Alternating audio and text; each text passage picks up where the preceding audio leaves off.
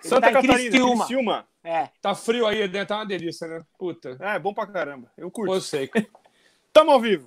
Finalmente. Fala, galera da. TV Maldita! Eu acho que a minha tá. Sensacional. Estamos mais uma vez aqui ao vivo.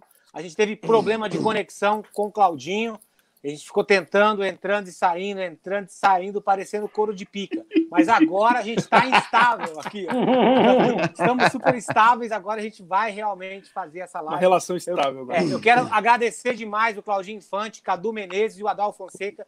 Muito obrigado pelo tempo de vocês aqui hoje na TV Maldita. E também agradecer o Gilson Naspolini, que vai tomar conta do Superchat. E hoje vai ser bruto, hein, galera? Esses três caras aqui juntos têm mais. Tem no mínimo 150 anos de história de música, entendeu? Aqui. É muita história. Me sinto muito honrado. E eu ouvi os três pra caralho em diferentes bandas, em diferentes épocas e continuo acompanhando o trabalho todos deles. Então, boa noite, Cláudio Infante, boa noite, Cadu Menezes e boa noite, Adal Fonseca. Boa noite, meu querido. Sejam bem-vindos aí. Boa noite, Aquiles. Boa noite, Gilson. Boa noite, gente. Estão me ouvindo bem? Fala, Claudinho, Tá Cadu. ótimo. Tá tudo Tá ótimo. ótimo, pô. Boa noite, pessoal. Então, então é isso aí, ó. Eu vou começar contando para vocês o que me contaram sobre a música Como Eu Quero. Essa história é muito boa, entendeu? Essa música, ela, ela me deu essa, esse presente, né? Que foi muito bom.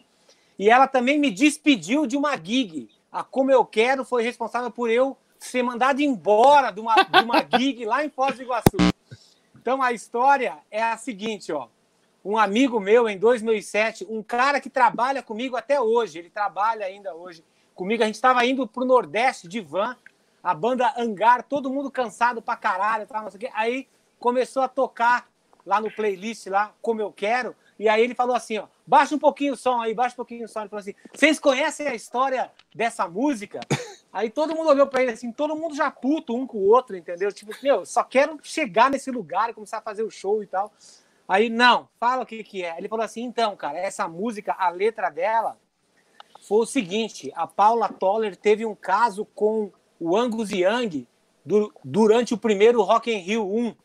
Então, aquela parte que ela, que ela canta, tira essa bermuda que eu quero você sério, Que era porque o Angus Young tocava com bermudinhas de colegial.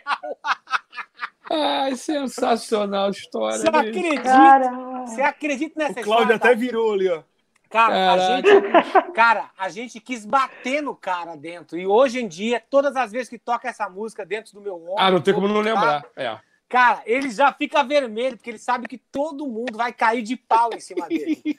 Só por causa da história da. Maravilhoso, cara. Tira essa bermuda que eu, Eu- quero eu você quero- sério. Essa música, ela não é de 85, né? Ela é de 84, é isso? Ou- Eu não, sei, até- eu, não sei te, eu não sei te dizer, não, cara. Mas acho que isso aí é, é- já, acho que já é Liminha. Não sei se é o Liminha Essa- já. Talvez seja Bom. 84, né? Não me lembro. Tá, não, então não, tá. não da minha época. Talvez o Claudinho possa até saber melhor. Então, Mas o. Claudinho E também a- é de- depois. E aí o seguinte, né? Eu tava tocando numa banda cover em Foz do Iguaçu. Eu não tô ouvindo eu legal, tô ouvindo galera. bem você, Claudinho. Também tô te ouvindo, Claudinho. É. Também escuto. Aham, É. Vocês estão me ouvindo Bem. bem? É, A minha internet, tá, o som tá chegando picotado. Não, É, a gente tem- tá, a gente tá ouvindo Agora bem aqui.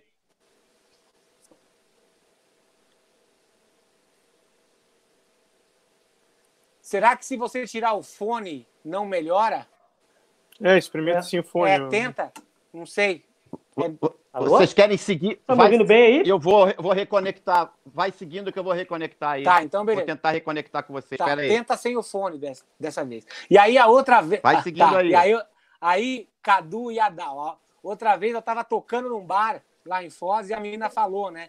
A cantora falou, ó, vamos tocar aquela música do Kid Abelha, né? E eu, nessa época que eu comecei a tocar, eu ouvia muito rock nacional, né, cara? O Traje a Rigor, Paralamas, Kid Abelha, né? Mais tarde, Heróis da Resistência, Barão Vermelho, toda essa galera dos anos 80, Titãs, né?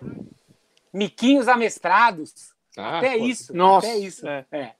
Eu toquei Então- com os Mequinhos já no início. Eu sei, Léo Jaime, toda essa galera, eu ouvia tudo. Aí, Ah, baile é baile, né? baile é baile. Aí a, aí a mulher falou assim, bom, vamos tocar essa música. Falei, bom, essa eu já sei, né, tocar. Aí eu me lembro que o verso dela, né, é com aro, né? Aro e É, a levada é. e, a, e aí a levada é tut, tat, tatut, tut, tut, tat, É. tatut, tut, tut, tat, tatut, tut, tut. Beleza. Aí quando entra o verso, muda a levada, né? É. É, tu, tu, tá, tu, tu, né? Assim, É. com, a, com o aro no 2 e no Exatamente. 4. É isso aí. Aí eu fui tocar assim, a mulher me olhava pra trás e falava assim: não, Não é assim. não é assim, toca igual a introdução. Aí eu falei, mas não é igual a A introdução. música Então, a gente inteira. É, aí eu falei, mas a música vai É a ficar inteira sem dinâmica, né? Tipo assim. E ela ficou me enchendo o meu saco. E aí deu o intervalo, ela falou assim: por que, que você não tocou a música como ela é? Aí eu falei, mas a música não é daquele jeito, porra, ela é assim. Aí a gente, naquela época, em fita cassete, o Walkman, eu falei, escuta essa porra aqui, eu tava com a música aí, ela, aí ela ficou escutando assim, ó. E falou assim: É, mas não importa, você tinha que ter tocado do jeito que eu falei. Eu falei. Ah, mas Aí, isso, beleza. só. A gente que acompanha artista, a Dal, eu, o Claudinho, bicho, tem coisas que você tem que falar, cara. Você tem que. Né, bicho, você tem que ser daquele mundo do artista, porque tem coisas que o cara fala que você fala, cara. Tipo assim, a, a música precisa de mais magia. É. Cara, magia, que chamar, sei lá, cara, chama, chama um mágico, sei lá. Cara, boa, não tem esse botão na mesa, não tem esse parâmetro, cara. Então, bicho, assim, é que a gente tem que, bicho, absorver, porque senão você fica maluco. Mais cara. vermelho, né? Meu irmão, é, Cara, muito louco. Ó, essa história é real. Eu tava fazendo, eu ia começar a fazer uma, uma, uma turnê de shows aqui com o Tony Macalpine. Posso E aí a gente ruim. foi tocar uma música com aquele tô ouvindo o Cadu ex-guitarrista. bem, não. Eu Com o e... Eu tô ouvindo bem o Cadu pra caralho. também tô te ouvindo bem também. Também tô ouvindo. Aí o seguinte, aí eu fui tocar aquela música, eu fui tocar uma música clássica do. do. Como é que é o nome? Do primeiro guitarrista do, do Scorpions, o John Ollie Ah, Judd. ah, não é, é não é é o o- Matias Jobs, não. É Não, o não é não. É aquele outro, o Gilson, a- aquele clássico. Gilson, ajuda aí. É, ajuda aí, Gilson. Deixa eu, Enquanto- deixa, eu, deixa eu lembrar aqui. É o É o- Rudolph, não? Não, é o, é o Uli, Uli John coisa Uli assim. John Roth. É, Uli É John esse aí. Roth. Aí a gente tava tocando a música assim, ele pegou e falou assim: Cara, essa música tá meio estranha, entendeu? Aí eu falei: Como assim? Ele falou: Não sei, cara. Os pratos, você tem que tocar com um pouco mais de cor, esses pratos. Um pouco mais de cor, esses pratos. Aí eu Cara, olhei para todo mundo que tava na sala assim. Falei assim, cara, os meus pratos não têm cor. Se, se, eu- se fosse os pratos que eu tô utilizando hoje, né? é, são- tudo colorido, é o colo. os vermelhos, né? Tipo aí sim, pô, eu vou botar um pouco mais de vermelho. De color. Mas assim, esse, esse tipo de loucura acontece. Aí, finalizando a história da música como eu quero, no dia seguinte no bar, quando eu cheguei para tocar, tinha um outro batera lá no meu lugar. Assim, antes de começar, ela, ela não falou nada, ela só assim, Surpresinha. ó, surpresinha, ó, Valeu, Ivan Pinheiro. a gente não vai precisar mais de você, De você. tal, porque você, você não entendeu aquele negócio que eu te falei ontem. Então foi, foi a primeira a primeira porrada que eu levei assim da música quando eu tinha tipo de 15 para 16 anos. Aquilo me, me deixou Não, mal pra caralho. Não, e nessa idade, nessa idade, cara, a gente fica baladaço, né? A baladaço. Ali eu aprendi o seguinte: quando alguém te contratar para fazer alguma coisa, faça. É, eu Esqueça, contei uma história parecida. esqueça a tua né? opinião. Fala aí. Mas Adão. é isso aí, mas esse é o lance. Esse é o lance. Adal, você congelou de Adal. novo. O Ele Adão- Vocês estão me ouvindo agora? Agora, Sim! Agora eu tô ouvindo vocês. Sim, beleza. Aê, É! Alô? I'm back, I'm back. Beleza. Ó, então tá. A Agora primeira foi? pergunta. Ah, agora foi. Tá. A primeira, a primeira pergunta para os meninos do Kid Abelha. Eu acho que isso vai se aplicar mais para o Cláudio e para o Cadu Menezes. Eu ouvi dizer uma época que não se podia escutar o nome Leone na gig, que dava um mal-estar, assim. Procede? Cara, procede. Cara, eu- enfim, vou falar porque, cara, o Leandro é meu amigo, a Paula é minha. Enfim, não tem nada a ver, mas eles sabem que eu. Eu presenciei, inclusive, eu cheguei assim minutos depois da famosa pandeirada. que é a história mais. Pô, eu tava nesse show. Pandeirada? É, você estava tocando com quem, Claudinho? Tá no Manac. Eu toquei com o Kid, e aí tinha um aniversário de um amigo nosso em comum, E, e aí eles falaram assim, inclusive foi um dia que eu te vi, Cadu, eu falei, caramba, que legal. Tocando Eu com o Léo Jaime. Antes de tocar com o Léo Jaime. E assim, tinha muita galera que assim funcionava bem em banda, mas eram maus instrumentistas na ocasião, né? Assim, a galera Não, tocava. Até hoje assim, acontece tinha isso. acabado de É, começar a tocar. É, é. Mas naquela época, nos anos 80, aquele rock Brasil tinha muito isso, né? E quando É. eu vi que você é um cara que tinha ali habilidade, eu falei, pô, que legal, o cara né, to- toca legal, né? Tudo aí vi, eh, tocamos com o Kid Abelha, aí já até, até combinei com ele assim, ó, vou indo na frente pro restaurante, vou segurar a mesa e vou... Não, a gente vai só tocar Fórmula do Amor aqui com o Léo Exatamente, e vamos partir pra lá. Bicho, exatamente, cara. É aí, aí que tá a história. Eu, tinha, eu tava Ninguém chegando. apareceu, ninguém apareceu, cara, lá no jantar. Eu fiquei esperando. aí Ah. cara, posso se vir? Eu falei, cara, serve, porque eu acho E- que eles não vêm mais. Então não você perdeu a cena mais le- Então você perdeu a cena mais legal. Assim, eu não vi o ato, mas eu cheguei exatamente na hora do burburinho da, da confusão. Né? As meninas estavam berrando, a Paula, né? E a, e a- acho que era a namorada do, do Leone ali naquele momento, né? Enfim, estavam naquele. Né, briga de mulher, né? É, segura. Cara, tinha acabado de acontecer e a gente ia subir no palco com o Léo e o Léo ia convidar. Era a Fórmula do Amor, né? Era a Fórmula do Amor, tava estouradaça. E na música Aham. que a Paula cantava um bom, um, um bom trecho e cantava o refrão junto. Enfim, a música estava estourada. Ele convidou né, o Kid para tocar. Claudinho, né, né, né, né, lógico, estava tocando bateria, não fazia né, sentido naquela hora também tocar bateria. Enfim, eu ia tocar com eles e eles iam entrar lá. Só que hora que entrou, cara, não entrou o Leone, cara. Aí, cara, veio, aí caiu a ficha que realmente a confusão tinha dado merda. E aí, de- no palco, já alguém falou: É, ele saiu da banda, ele saiu da banda. Aí, cara, foi a história. Caralho, foi E aí foi o seguinte, da banda? O que rolou foi o seguinte: a Paula tinha uma panderolinha daquelas de, de rítmica, e pensa na hora da confusão, ela jogou a panderola e a panderola era para acertar não sei quem exatamente, mas acertou o Leone. Aí virou a história da, pande, da pandeirada. Que aí o Leone também tem a versão dele, porque toda história, cara, é engraçado, né? Ninguém tem 100% da verdade da história. Eu tenho a minha visão, né, que eu vi naquele momento. A do Leone já é outra, né? A do Léo Jaime já é outra. Então todo mundo tem uma versão. É legal, cara, que assim, vira uma história do rock. Eu acho que tem até um desses livros aí que conta a história do rock Brasil, eu não sei, eu não sei de quem exatamente, sou meio ignorante, mas tem um, tem um escritor, não sei se foi o da Pierre, não sei quem foi, alguém escreveu um livro que conta, acho que passa muito rapidamente por esse trecho desse, desse acontecido.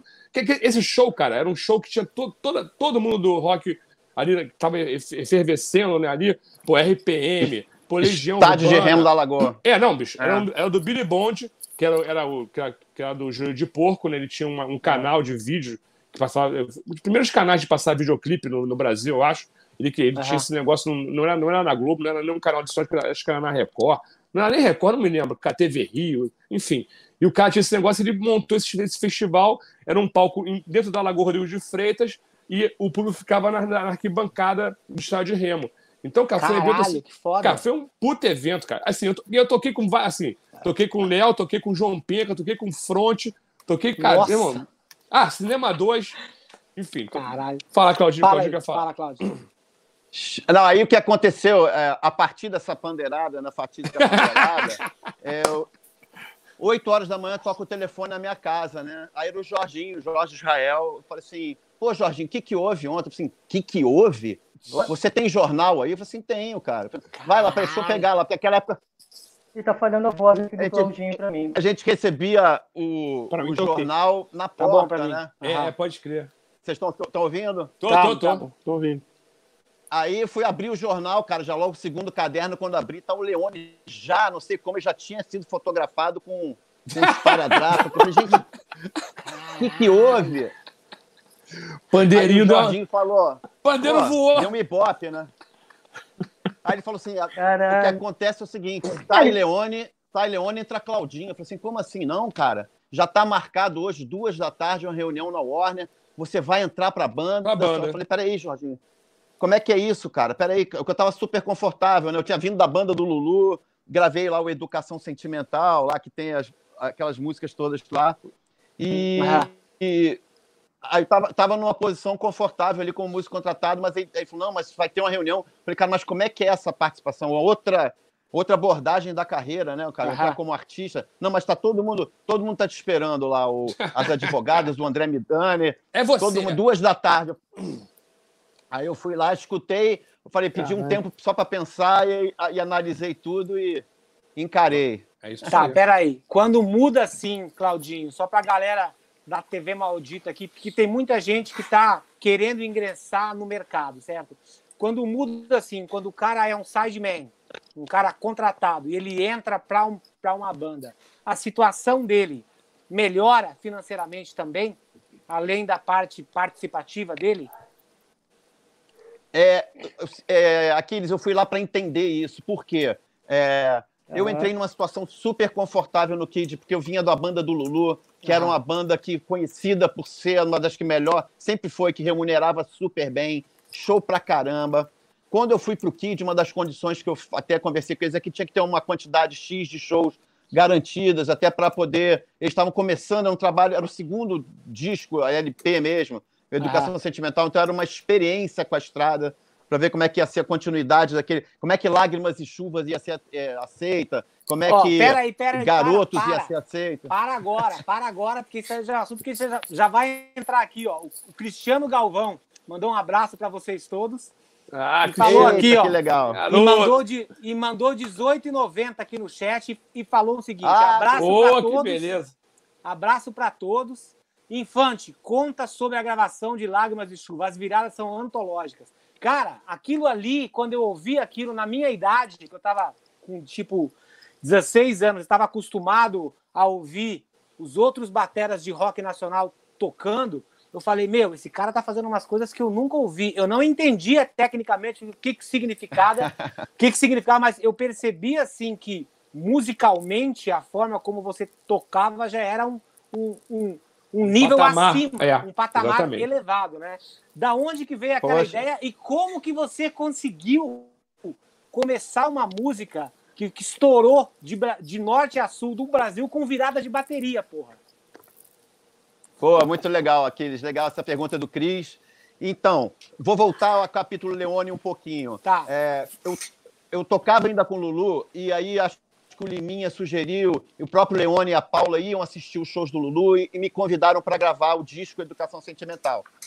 Rolou um período de ensaio, e aí o que, uma das coisas que eu acho que foi mais legal foi que eu comecei a trabalhar com o Leone, aquela coisa, cara, vamos colar o bumbo aqui, vamos colar Legal. ali, parará, vamos combinar. Pensei em botar vassourinha em Garotos, eu gravei de vassourinha. é, aquela é, outra música, Os Outros, eu ficava abrindo, fazendo uns, uns five stroke, assim, para um lado e para o outro. As coisas que iam pintando, tudo era aceito. O ambiente estava assim maravilhoso. Inclusive o astral com o Leone ficou muito bom. Eu sacava que quando a gente viajava, ficava ele no fundo do ônibus e todo mundo na frente. Eu falei, pô, galera, vamos parar com isso. Chega aqui para frente, cara, vamos ficar numa boa. E aí tava tudo tão, tão justinho. Você quer falar alguma coisa? Fala. Exatamente. Eu quero assim, ó, esse negócio de colar o bumbo no baixo partiu de você ou era uma coisa que o Leone também percebia? Foi novidade para ele, é mesmo? Não, foi novidade, é mesmo? Caralho, então que vamos colar, vamos fazer esse desenho. Animal. Aí ele falou: caramba, fica ótimo. Aí todo mundo curtindo, todos curtindo, todos muito receptivos assim comigo, muito, muito. Legal. E aí, quando chegou no estúdio, nas nuvens, acho que o Liminha ficou assim, até bem impressionado. Falou: cara, vocês chegaram tudo justinho, tá tudo pronto, né? Que animal. E aí vamos começar por essa música. Aí a Lágrimas de Chuva tinha uma intro meio sem muita coisa para acontecer. O Liminha falou assim: Claudinho, é o seguinte, vamos ficar rodando nessa introdução aí, faz o que você quiser aí, velho. Eu falei assim: como assim, Liminha? Não, não, faz o que você quiser, essa intro é sua aí, cara. Vamos fazer. A gente tem uns oito compassos ali. Eu falei, cara, beleza, então vamos tentar. No dia anterior, tinha sido só eu e Liminha passando som, coisa de antigamente, assim, né? Pelo menos hoje em dia, no, no- no meio que eu circulo. O primeiro dia só passagem de som de bateria, ninguém foi. Foi eu e Liminha pesquisando. E o Liminha estava com os esquemas de gravação do Phil Collins, esquema de não sei quem, ele tinha tudo para repetir, sabe? Os. Neumanns espalhados. Na época tinha aquele PZM que colava no vidro para expandir a Aham. placa de captação. aquelas- Aí PZM no chão, A PZM chapinha, no né? teto. É, Countryman dentro da casa, Eita. que é o microfone de violão. É, Milhões de situações a gente foi mexendo. Aí tiramos, fomos, do- fomos dormir com um sonsaço, né? E quando ele falou de manhã, bicho, faz o que você quiser aí. Aí me, dava aquele retorno. Aquele sonsaço no fone, né, cara? O, o- o Nas Nuvens foi o primeiro estúdio muito no Rio bom. de Janeiro com, com tábua corrida, com tijolinho, com janela que você via se era dia ou Com noite. pedra, porque é, entrava no exatamente. Exatamente, cara. né? Uma rede para você deitar, É. arroz e feijão no almoço. O clique, né? Caralho. E o ping-pong, da confusão na madrugada do ping-pong. O que fazia ping-pong no intervalo, né, A vizinha enlouquecida. Pô, aquela, aquela vizinha, meu irmão, tem história, meu irmão, tem muito disco gravado ali com a vizinha berrando, porque o ping-pong ficava na beira da casa da, da vizinha, cara. E ping-pong é 5 da manhã, neguinho, é, pá, pá, berrando, bicho, cara, era uma loucura. Enfim, mas essa história. E aquelas é- frases. É, Não, e fez aquelas uma frases piscina ali ali- agora. Tirou o ping-pong e botou a piscina. Ah, Ah, é? piscina, né? Bom, e aquelas frases ali são, na minha cabeça, acho que tem uma mistura daquela onda de Phil Collins que a gente tirou de som, uma, uma influência pelo Easy Lover, mais precisamente, do Aham. Philip Bailey. Tinha alguma coisa de Easy Lover que estava tocando muito, estava na minha cabeça, né? A gente ia tocar em danceteria, terminava, entrava aquele Phil Collins alto, bom pra caramba, né? E tudo ficava muito na cabeça. Uma coisa de Lenny White, que eu ouvia muito Lenny White, umas viradas que começa de trás para frente, vem do surdo pro primeiro, assim, né? Isso, Blubba, aham. blubba, blubba, Aham. blubba, blubba, blubba, vem, vem subindo ao contrário, né? E aí, eu, na hora lá, baixou uma onda lá, eu falei, cara, vou sair mandando aqui e colou. Tanto que eu terminei, falei assim, pô, Liminha, agora eu- eu- vamos fazer a boa. Eu falei, não, não, de jeito nenhum. Tá falei, não, ótimo. vou fazer a boa. Porque... falei, não. Aí eu falei, cara, mas tem umas coisas tão imprecisas aí. Eu falei, não, não tá não, cara, não tá não. Aí depois de eu insistir muito, eu falei, vai lá, faz outra então, mas eu não vou apagar essa. Aí fiz outra, não é que a outra ficou xoxa pra caramba. Eu falei, bicho, então vai essa mesmo com, Ficou a primeira. com imprecisão. tá? Vai, vai essa aí, que essa aí tá na pressão, vai essa aí mesmo, né? E tá, Viu? tá Quem que- Essa história do, Não, do, do tá live. Pra vocês, assim, quando vocês iam gravar esses takes, que tinha que ser o take mágico, qual era o peso da tua opinião num take? Valia o mesmo que o Liminha? Ou ele falava assim, galera, isso aqui esquece, não vamos mais tocar essa porra, não. Já tá Cara, eu- pronto, isso aqui já foi. O Liminha era, é, é assim até hoje. É. Liminha é assim, bicho. Ele, ele gosta muito do. Isso que o Claudinho falou. É uma coisa que quando eu fui gravar com o Liminha agora, né? Comecei, comecei a gravar com o Liminha em 2014, para cá, com os trabalhos solos da Paula e a volta do Kid. Ele gosta muito desse primeiro take, sabe, Aquiles? Caralho. Aquela coisa, ele já tem meia ideia, né? Já chega lá, já tá, né? Já tem o arranjo e tal. Aí, às vezes, toca aquele primeiro take assim, um errou uma coisinha ou outra, né? Aí fala, então tá bom. Eu falei, não, cara, para aí, que nem coisa, não. Pô, tá meio preciso, né? Deixa eu fazer de novo. Cara, faz de novo e fica uma merda. É, Tem foi o que aquele- aconteceu. Eu acho que o, prim... Mas, é, o cara, primeiro take ele tem uma magia. Ele tem uma magia, assim, sabe? É uma coisa meio intuitiva nossa. Sai coisas, realmente, tem coisas que só saem no primeiro take, cara.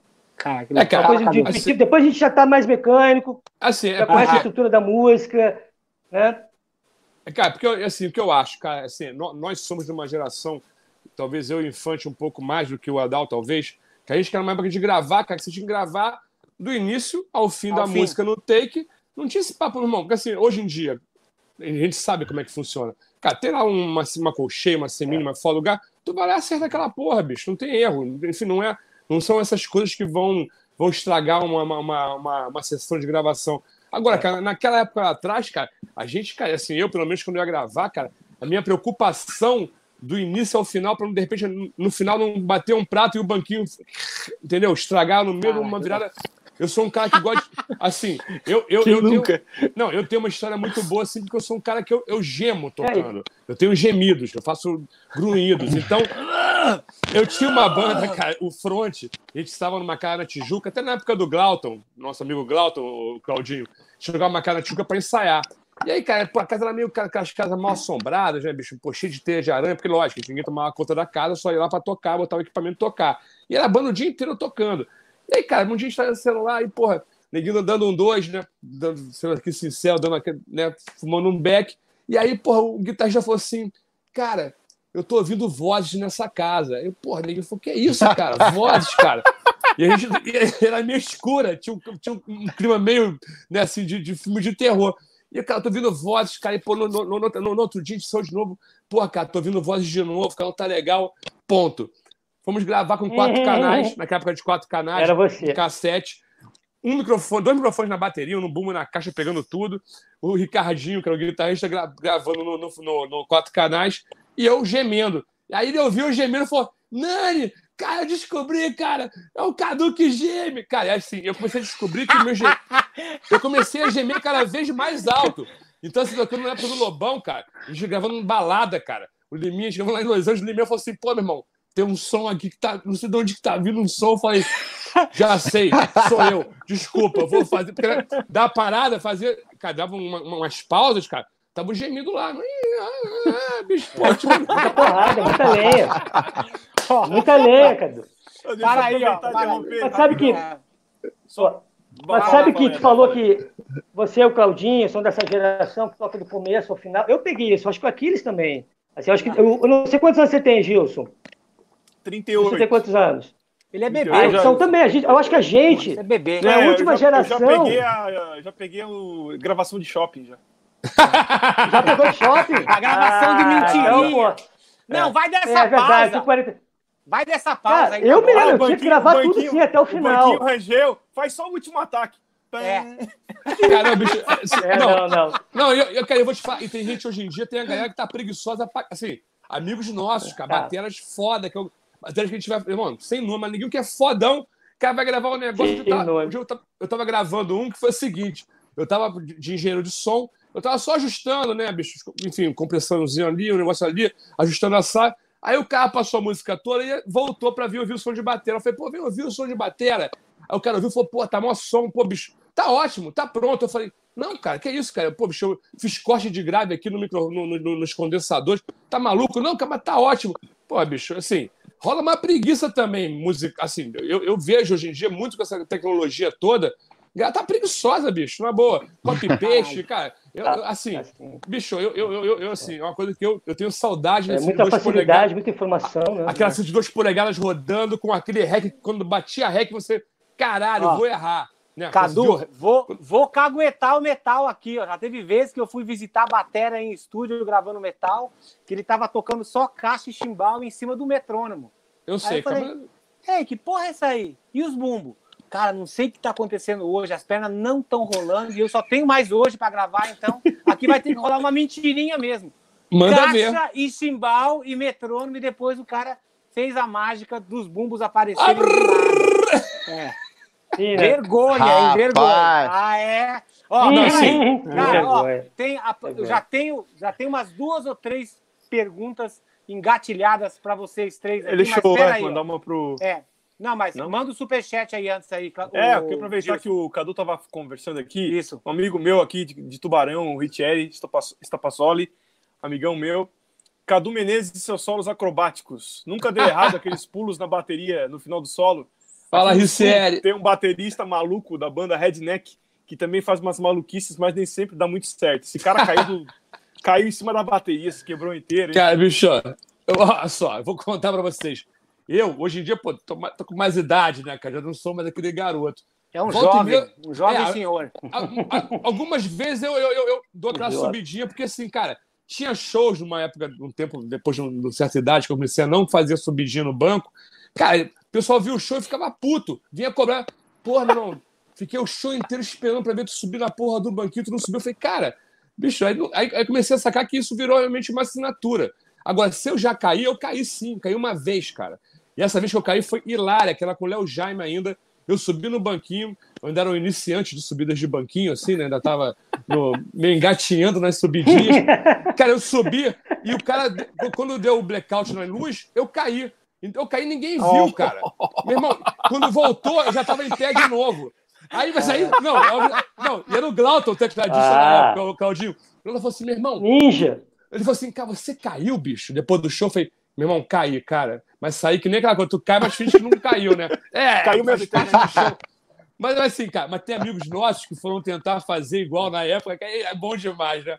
Não sei nome, mas o cara foi fazer, um amigo meu falou assim, pô, irmão, o cara tomou uns tabaco, meu irmão.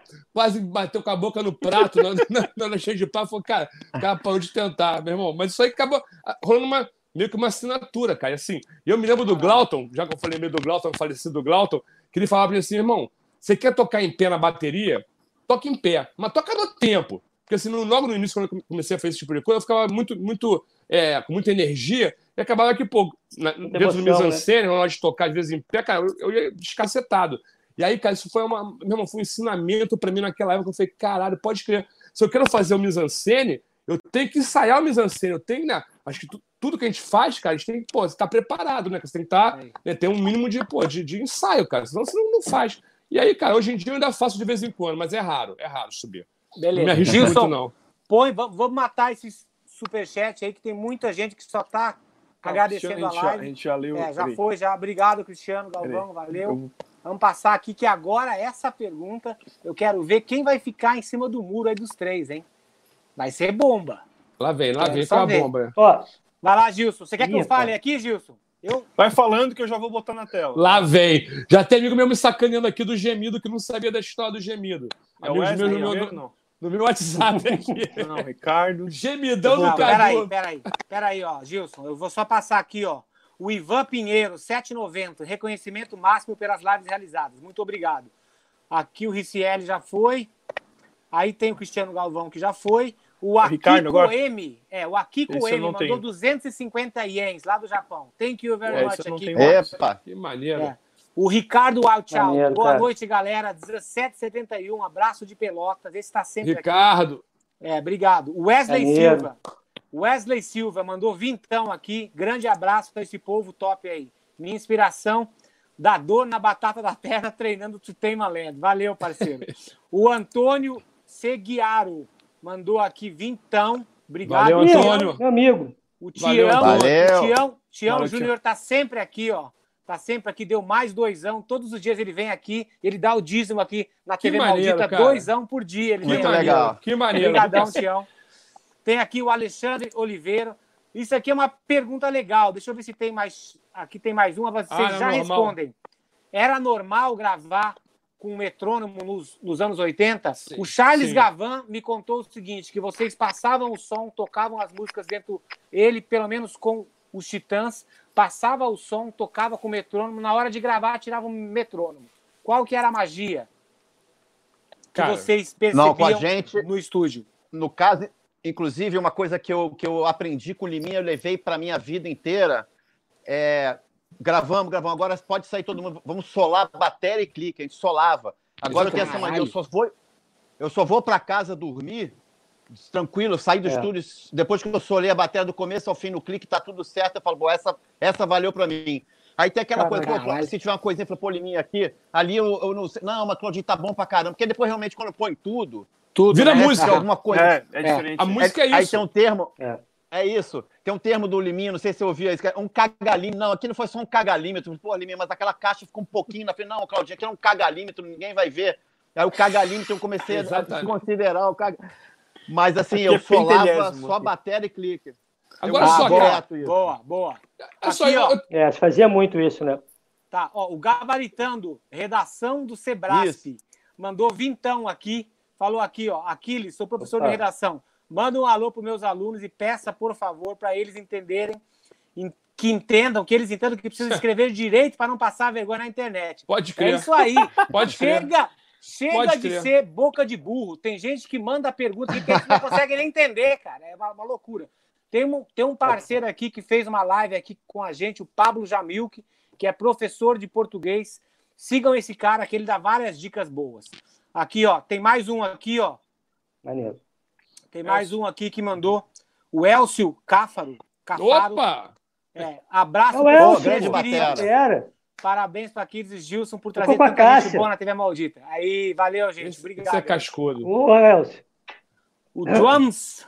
Aliás, cara, posso falar rapidinho? Posso falar rapidinho? Pode. Do Elcio, Pode. rapidinho. Cara, o Elcio é o responsável de eu tocar uma colcheia pontuada em velocidade rápida, porque ele tocava na banda chamada Marcos Ariel, Grupo Zina, e eu ia todo show ver o cara tocar, porque tinha um solo em cima de uma, uma música chamada Samba Torto, que era aquele do pedal, tudo, tudo. Meu irmão, e eu tinha um pedal pinguim. Eu tinha um pedal ruim pra caralho. Pior pedal do planeta. E eu tinha que fazer aquela porra que eu tinha uma banda de instrumental e eu queria fazer aquilo, então eu ficava estudando aquilo horas. Meu irmão, meu irmão semanas estudando, estudando.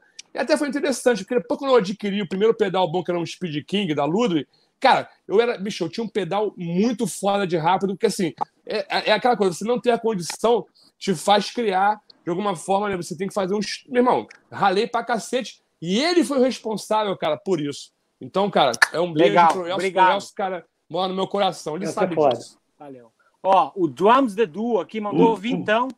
Tem que ter um som Valeu. um vídeo igual o King Crimson, com os três bateras juntos. Abraço aos Boa, amigos da boa. Opa! É legal, hein? Ah, boa, Kid boa. Crimson. É, e o Carlos, e o Carlos Aí, Henrique Rock in Santana Rio, aí, Rock in Rio. mandou vintão. Agora, aproveitando esse negócio do Rock in Rio aí, quem foi aquele louco que não saiu do palco durante o Pô, show do porra, Kid ainda Abelha bem que que você falou solando? dele. Graças É, a Deus. aí. Eu vou me livrar disso você também, Claudinho. A gente vai se livrar.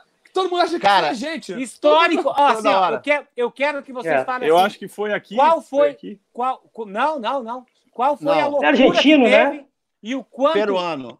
é, e o quanto Peruano. isso repercutiu lá na época? Foi Peruano. na, pri- Ah, foi, foi na primeira ou na segunda apresentação da banda? 85. Foi o primeiro, Não, mas- foi o primeiro. Cara, o Julio, o Julio Gamarra é um peruano Figura. que cresceu com cresceu com o Alex Acunha. Só que o Alex Acunha foi para os Estados Unidos e ele veio para o Brasil. Tocavam na mesma TV em Lima, no Peru. Aham. O Julio, cara, é um puta no percussionista, nível Sheila I, assim. Pode Sabe? crer. Técnica de conga absurda, timbale absurdo e excelente batera. Mas figuraça, bicho. Aí ele falava assim. é, ele, ele me contou por que, que ele fez aquilo, né? Foi. Ele falou assim: Já tô indo vai, que eu vai sei. que uma, uma banda internacional, né, bicho? Uma banda internacional Me vê tocar, bicho. me contrata e me leva lá pra fora, né? Caraca. Me contrata e tal. Caraca. Cara, nunca! Tem no YouTube, né? Os caras, os Bicho. Tem no caras, iam, YouTube isso. os Tem. caras iam pensar assim, meu, como é, que eu Tem. vou, como é que eu vou contratar um cara desse? Eu É. nunca sei quando ele vai parar de tocar no show, porra. Não, Cara, eu vou te falar. inventaram, Mas é uma oportunidade né? única. Vieram buscar ele no colo, tiveram que improvisar e Eu tirar, sei. porque os americanos já estavam assim, vamos puxar o palco. O americano tem que negócio assim. Entra, Viu? acabou. Eu nem passar minha bateria eu pude naquele Rock in Rio, cara. Os caras assim: não, não, espera aí.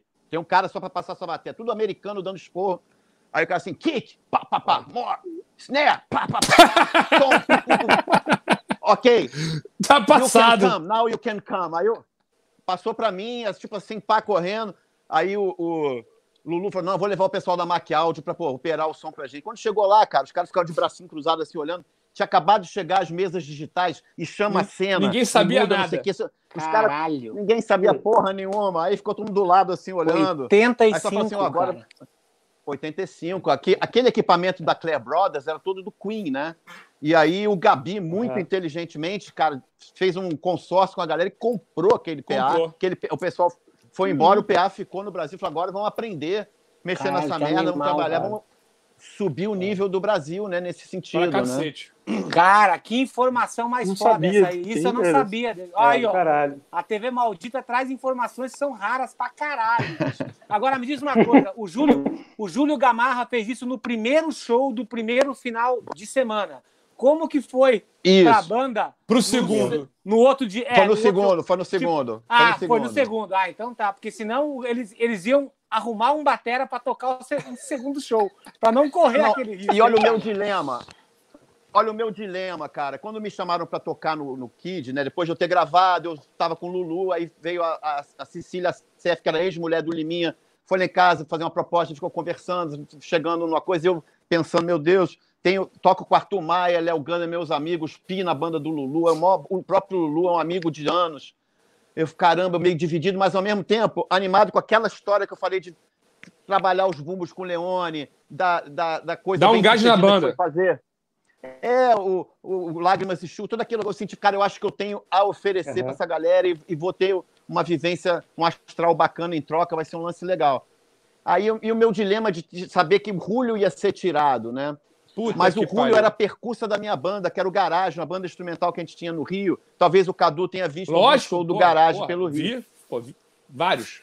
E o Julio era um puta de um percurso. Eu falei, aí eu consegui convencer a galera, em vez de despedir o Julio, botar ele para percussão, percussão. fazer a nossa percussa. Entendi. E aí o disco ao vivo já é com o Julio. Tocar. Aí ele ficou né, tocando percussão, mesmo Um depois que eu saí, ele continuou gravando os discos, né, fazendo algumas coisas assim. Até falecer, depois ele faleceu num, num acidente de automóvel. Mas eu fiquei mais cara. assim, tranquilo, Ficou mais aliviado, o cara para entrar, Legal, ficar mal, legal. né? Atitude boa. Fala aí, Cadu. Não, cara, eu achei interessante aqui o Claudinho falar, porque o Claudinho, cara, a primeira, primeira vez que eu vi o Claudinho tocar, eu fiquei assim, chocado. Eu- eu- ele não sabe, eu já falei isso pra ele, talvez ele não lembre. Mas, cara, ele, ele tocava com o seu Valença. Ele era garoto, Caralho, cara. Assim, assim como eu também era garoto, mas eu fui assistir o show da Sobrança lá no Planetário da Gávea, naquele, naquele, no, no- dentro do, do, do- dentro do, mas diz, do- do- da sala mesmo, né? No, no teatro, né? Não foi no teatro, não, foi no teatro. E eu fiquei impressionado com o Claudinho, que eu falava, caralho, Claudinho tava no maior gás, né? Jovem pra cacete, cabeludão, bicho, pô, ele era surfista. Acho que ele era, Forte, era né? surfista, né? Não, o cara queimado, garoto do Rio, bicho, meu irmão. tocando pra caralho e tocando assim. Eu, por que parece que eu virei roqueiro, assim, eu virei roqueiro, vamos dizer, sou pop rock, mas eu era um cara que era ligado à música, à música brasileira. Eu comecei a tocar com ritmo brasileiro. O Charlie Quinteto violado. E assim, o seu Valença, pra mim, cara, eu, meu irmão, eu achava o seu, o seu foda pra caralho. E tinha um batera que era um garoto. Assim, bicho, ali não sei quantos anos você tinha, 17, não sei qual era a tua idade naquela época. Eu me lembro que eu falei, cara, esse cara. E assim. Tinha 16 anos ali. Pô, bicho, então, bicho. impressionante, assim. E eu mesmo de ter visto isso, como eu também era um meu, meu outro prodígio, já dava até lá na ProArte, na escola de música, eu vi o Claudinho e falei, pô, irmão, tem que estudar essa porra pra tocar direito, cara, senão não vai dar, não. Ó, uma coisa aqui, ó. Claudinho, Aquela eu sou teu meta, fã né? pra caralho. Claudinho, eu sou fã do, do, do rock nacional dos anos 80 pra caralho. E eu tava. Esses, há- há um tempo atrás, eu vi uma apresentação tua com o Kid Abelha no Misto Quente, que era ao vivão, vocês tocando a Fórmula do Amor, que aí o Leone fazia a voz, que era do Léo Jaime. Quando foi naquela primeira pausa que tem pá, pá, pá, pá, pá, pá, pá, pá, tan, o Jorge Israel entrou todo atravessado. ali, Escaralhado. E você, e você, numa fração de segundos, consertou a caixa e o bumbo e todo mundo falou: opa, estamos em casa. Vocês jogavam esse tipo, na, esse tipo de coisa na cara um do outro depois? Caralho, você não contou aquela porra? Você é louco, quase me fudeu, quase fudeu a banda inteira na Rede Globo, caralho. Você lembra disso? Sabe, sabe né? Do que eu tô falando? Você, claro, porra. Eu, eu- na época, eu esqueci, fui ver outro dia no YouTube, eu falei, caralho, bicho, ele, ele criou um compasso de dois no meio do negócio, no meio da minha grada. Eu falei, pá, pá, pá, pá, pá, pá, pá, pá, pá, pá, entrou no meio, eu falei, puta que pariu. Aí deu aquela corrigida assim na hora, mas Corrigiu rápido, foi bom pra É, mas- caralho. mas aí- ele empolgadão, o Jorge Mas aí- é figura, ele vai lá dançar, né? bicho, eu só posso falar ele vai dançar e tudo. Eu, eu, Tá. tenho uma, eu, eu tenho uma Mas que é sens- vocês. Tá, mas vocês, depois, assim, que dava merda, vocês jogavam um na cara do outro ou era. Ah, vamos beber e amanhã vai ser melhor. Porra, na, na minha época sempre jogava na cara. Amanhã é 23. Bicho, Amanhã é 23. Ah, hoje só- é Amanhã é 23. hein? 23. Depois, ó. Ó, só deixa eu falar- Hoje é 23. Deixa eu aqui, ó. contar uma do Vamos que bater Jabeira no que Hoje é Fala aí. 23. Cara, tem uma do Kid Abelha que é- tem no, no YouTube também, que essa um dia eu peguei o trechozinho pra mostrar, porque é sensacional. A gente usava coisa de programação já nessa época, né? Tava com aquela versão de Na Rua, na Chuva, na Fazenda, pô, estourado. A gente foi fazer o Faustão. Na época do Faustão, normalmente, cara, passagem de som nem existia. A gente foi fazer passagem de som mais cedo de manhã, passou o som, tinha coisa de programação, tudo pô, bonito. Ah, beleza. Botamos pra fazer de tarde o, o Faustão. Quando chegou na hora, bicho, a gente entrou no palco. Ah, vamos lá, gente, vamos no camarim pro palco. Chegou na, na beira do palco, olhei assim pra dentro do estúdio e falei: caralho, cadê a bateria, bicho? Cadê, cadê o equipamento, cara? Não, tinham tirado todo o equipamento do palco e tinham, assim, uns 50 contra-regras, cada um com pedaço de, de bateria, com teclado. E o, não, e era, e era o russo, era o russo, que era o cara Então, que, que era, claro. o, que era lá o assessor lá, o, o contra-regra geral. Cadu, fica tranquilo que vai dar tempo, cara. Tem três minutos para montar que é a saída pro, pro comercial. Eu falei, caralho, bicho, aí a correria, monta, eu tô me ajudando. Aí, antes de passar de novo, a programação que está chegando no meu, no meu fone, o Humberto Baixo, que é o tecladista, ele vai e solta. Só que era, uma, um, era, um, era um negócio da Roland, cara, aqueles bem anti- antigos, que não tinha uma contagem, não tinha nada. Então, o cara, logo que ele soltou, ele tinha que voltar para o primeiro toque ser um. Então, quando ele soltou, meu irmão, na verdade, soltou, deu o primeiro toque, foi, tá funcionando, ele parou e não voltou. Quando ah, aqui de abelha entra, meu irmão, ele tem gravado lá, bicho. Tem um naipe que toca junto com o naipe ao vivo. Parece um delay. Ah, é, é, meu negócio assim, uma agonia. E aparece eu berrando pro tecladista que não tá se tocando, berrando. Desliga essa porra! Desliga! Desliga, meu irmão! Aí o cara desliga, acaba de. Cara, é surreal. Cara, aquelas coisas que você fala, irmão. Isso, cara, você grava o resto da tua. O resto da minha vida eu vou lembrar disso e vou sacanear o cara. Fala, pô, irmão, tu lembra daquela parada? Todo mundo andando pro outro, tipo assim, cara, tem um ET rolando e o cara nem se tocando, cara. Me lembra esse vídeo que eu quero. Me manda esse vídeo que eu quero espalhar ele, porra. Isso é Ah, vou te mandar. Vou Aí, te ó. mandar, vou te mandar, vou te Ó, mandar. Ó, aqui, ó. O, o, o Ramon. Mas pelo menos, mas pelo menos, aquela caixa, caixa e prato dos programas foram extintas, né? Ó, o Ramon Montanheiro. Boa, boa. Montanheiro mandou um abraço para todos vocês. Ele está aqui acompanhando a live.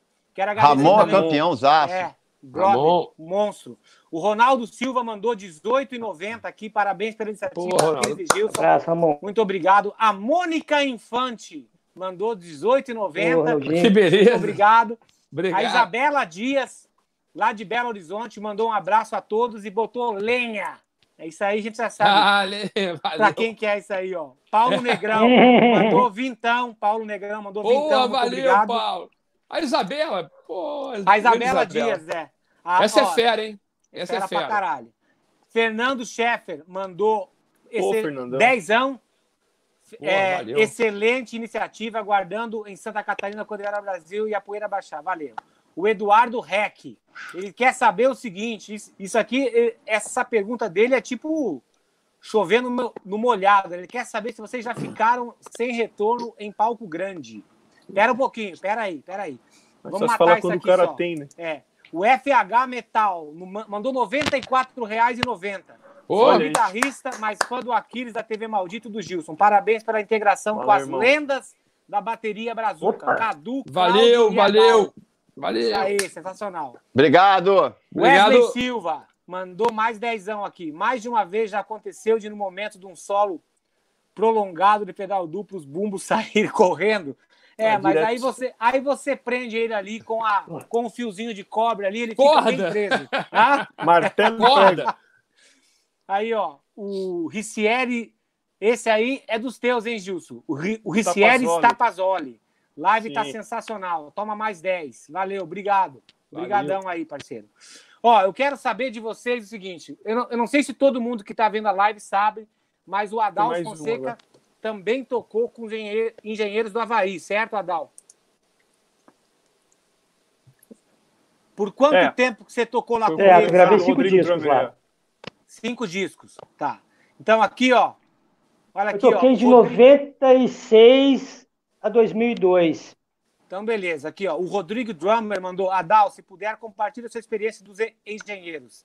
Aquiles, se puder, convido o Sérgio Melo e o Alex. O primeiro. O Sérgio Melo já veio. Você está atrasado. Ó, o negócio Foi é o o primeiro. seguinte. É, eu quero perguntar para vocês três duas coisas assim, ó.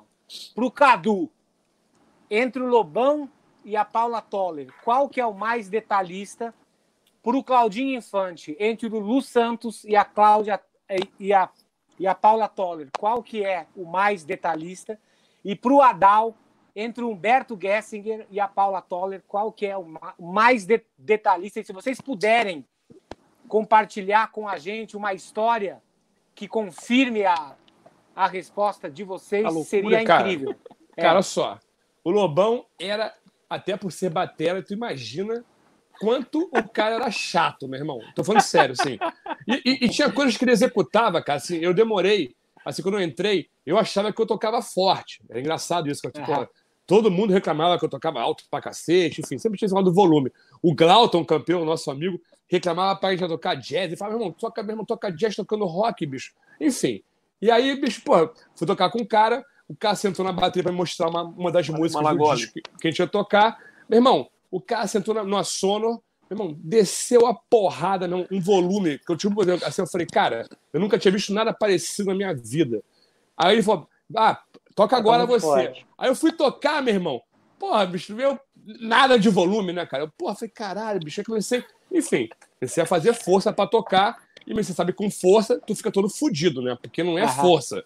É, é uma coisa muito maior do que força. E aí, irmão, fica todo fudido, enfim. Aí comecei a de tocar. E aí, cara, fui tocar com um cara e um dia ele falou assim pra mim, ele mandou pra mim assim um dia, a gente tocando a música. Eu achei que tava arrebentando, era vida bandida. Pô, falei, pô, tô aqui, meu irmão, arrebentando, fazendo pô, certinho o negócio. Aí o cara falou, pô, irmão, vem cá, cara. Dá pra tocar que nem homem? Eu falei, caralho, bicho. Caralho. Ah, Eu já, to, já tocando, meu irmão, esbaforido. Eu tinha, pô, tinha 22 anos, cara. Não, já esbaforido, mó gás. Eu falei, cara, tudo bem, tem que tocar que nem homem, é bicho. Aí virei a baqueta, uma 2B, virei, meu irmão. Bicho, fudi minha mão toda. E aí o cara falou assim: agora Não. você, agora você mostrou que é homem, agora você tá na banda. Meu irmão, tipo assim, prova de fogo, né, irmão? O cara falou, irmão, toca essa porra aí, cara. Parede de marcha, todo mundo. Só parede de mesa bug, marcha e eu lá com um pouco a bateria. Falei, cara.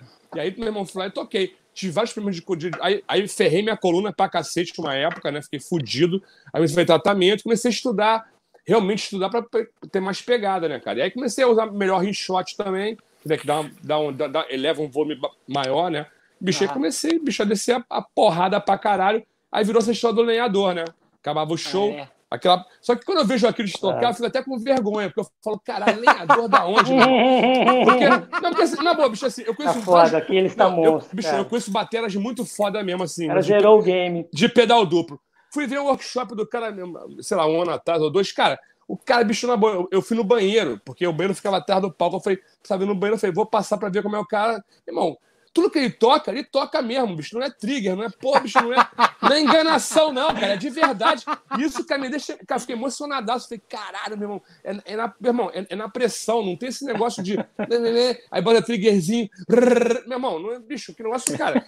Aquiles, você realmente, pra mim, cara, Pô, assim. Valeu, parceiro. Eu, eu, que vi de perto e, e, assim, e acompanho você já há muito, muitos anos, cara. Realmente a tua evolução e o teu negócio do pedal duplo, tipo, desculpa, não tem pra ninguém, não, cara. Dá muito na orgulho, boa. Eu sou, eu, eu sou fã. Orgulho, dá muito orgulho. É, é orgulho, bicho. Eu, sou, sou orgulhoso. Dá muito orgulho, cara. Eu já, já te falei, virei teu fã quando eu vi você tocando aquele show do Vida Bandida.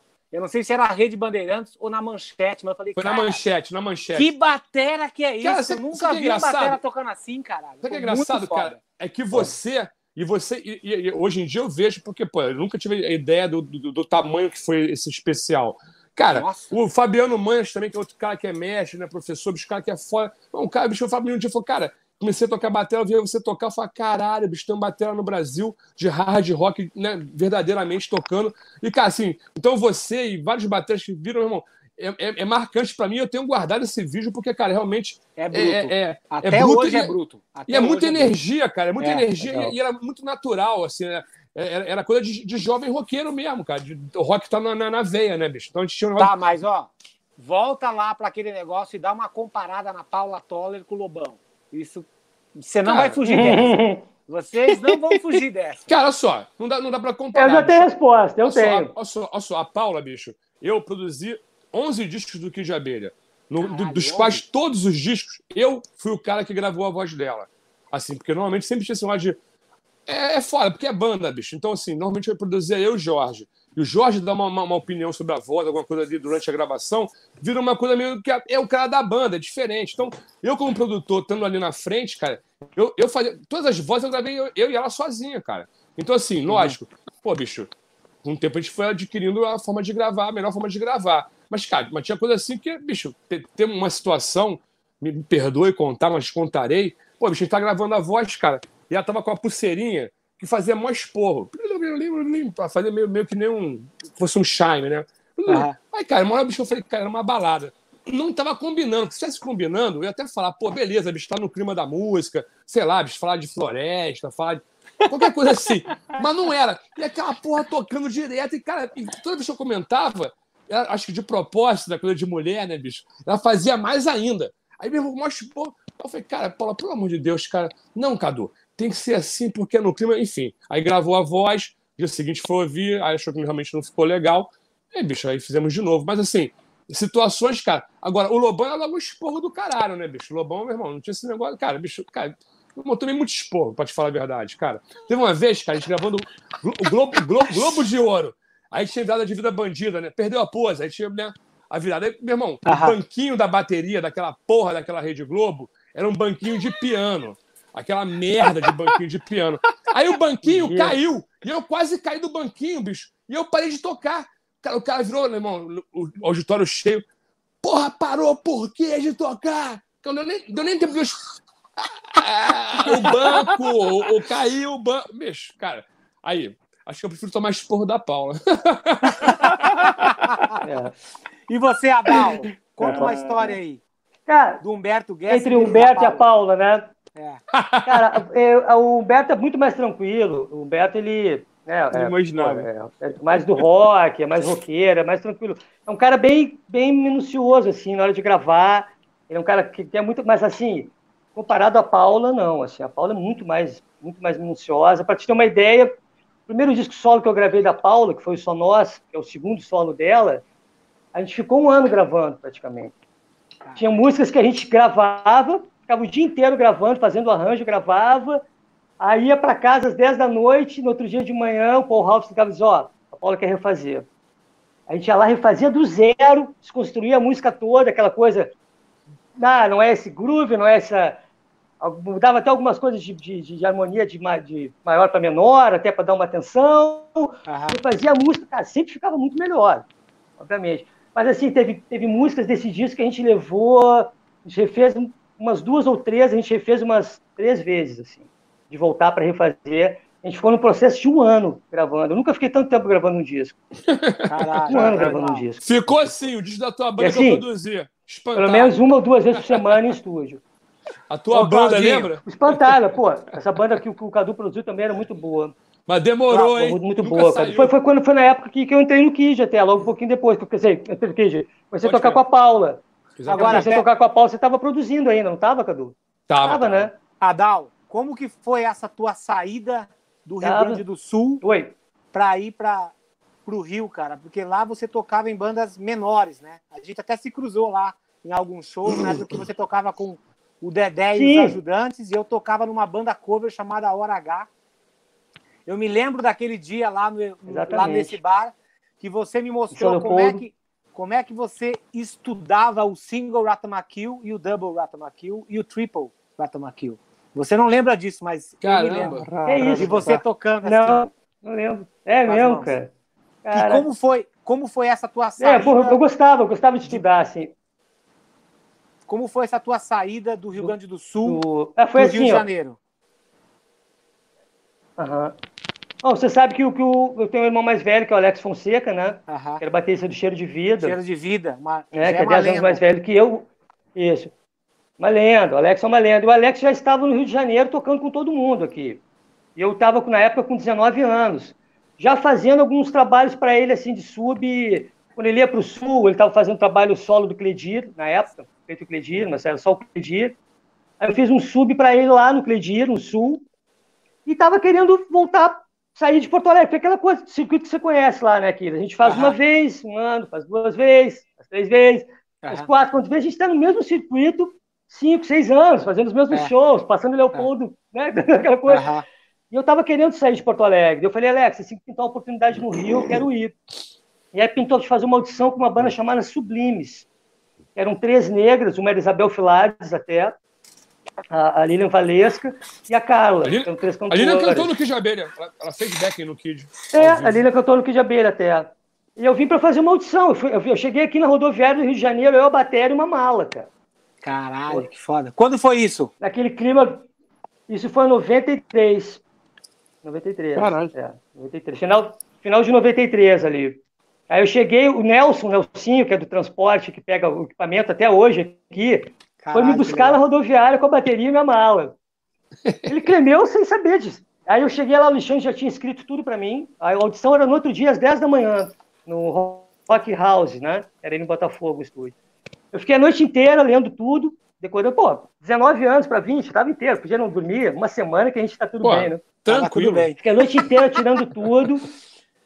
E aí, no outro dia, eu fiz a audição com o André Gomes no baixo, o André Gomes era o baixista também. E aí eu fiquei, nunca mais saí daqui do Rio de Janeiro, tô aqui desde então. Comecei a tocar depois com, com o Magal, o Sidney Magal, com a, com a Rosana. E aí o Humberto me, me conhecia, eu queria fazer um trabalho solo dele, que era o Gasket Trio na época.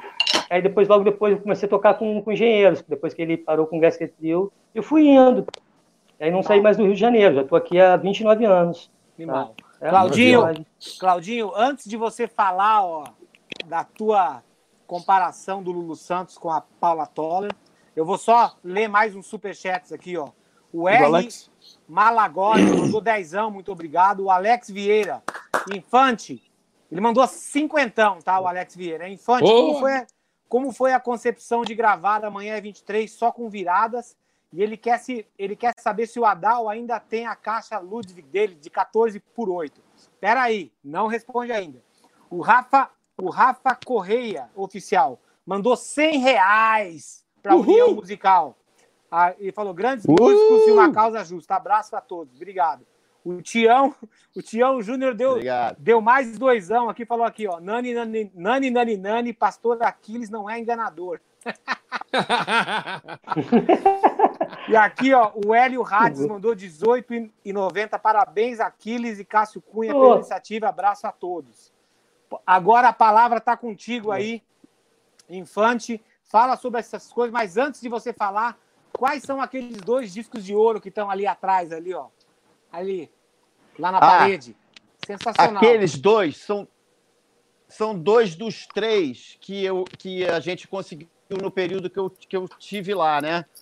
É, o terceiro tomate eu acabei não indo buscar, porque eu saí antes, quando foi ser feita a renovação do contrato, eu já estava assim, um pouco desgastado da, da coisa de ser uma sociedade, sabe? Porque uma coisa é essa relação que você tem um, um, um limite estabelecido, né? A gente trabalha até aqui, minha função vai até ali, mas quando você é sócio de uma situação assim e, e que a coisa eh, permeia entre o profissionalismo, entre o amadorismo, entre a coisa de galera, de amigos de faculdade, era tudo muito misturado, eles eram amigos. A, a- abordagem deles com a música era muito diferente da que eu tinha. É, é uma outra forma de ver. Então, e assim, durante um bom tempo, a gente ficou muito afinado. Por exemplo, o disco ao vivo, eu considero que foi a, a situação onde mais eh, foram acatadas as minhas ideias, onde a- aquela expressão musical ali, com- chamamos um trompete para ajudar justamente o Jorge nos naipes, porque ele gostava de dançar lá na frente. E aí, e tal, aí eu falei, cara, vamos botar um trompete que ele faz as linhas certinho, os arranjos acontecem, você vem tocar quando der, quando não der, também Se se diverte. dançando, tá tranquilo, Aham. né? Aham. É, se diverte à vontade, fica livre para se divertir.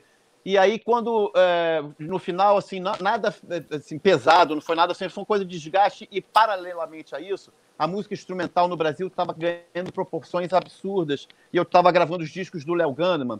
E aí começou assim: ah, pintou uma turnê para os Estados Unidos de costa a costa, tem uma outra turnê bancada pela IBM no Brasil, de ponta a ponta, tem não sei o quê. Aí começou a me seduzir aquela questão de eu poder. é, lapidar meu lance técnico, poder ter um improviso por noite, ali para poder. aqu- Aquilo estava mais afinado com o que eu queria no momento do que continuar no Kid como sócio, como aquele mesmo circuito, tocando aquele tipo de repertório. Eu queria variar um pouco a chave, virar a chave um pouco musical, sabe? Entendi. Então, o disco Tomate eu nem peguei o, o- o disco de ouro.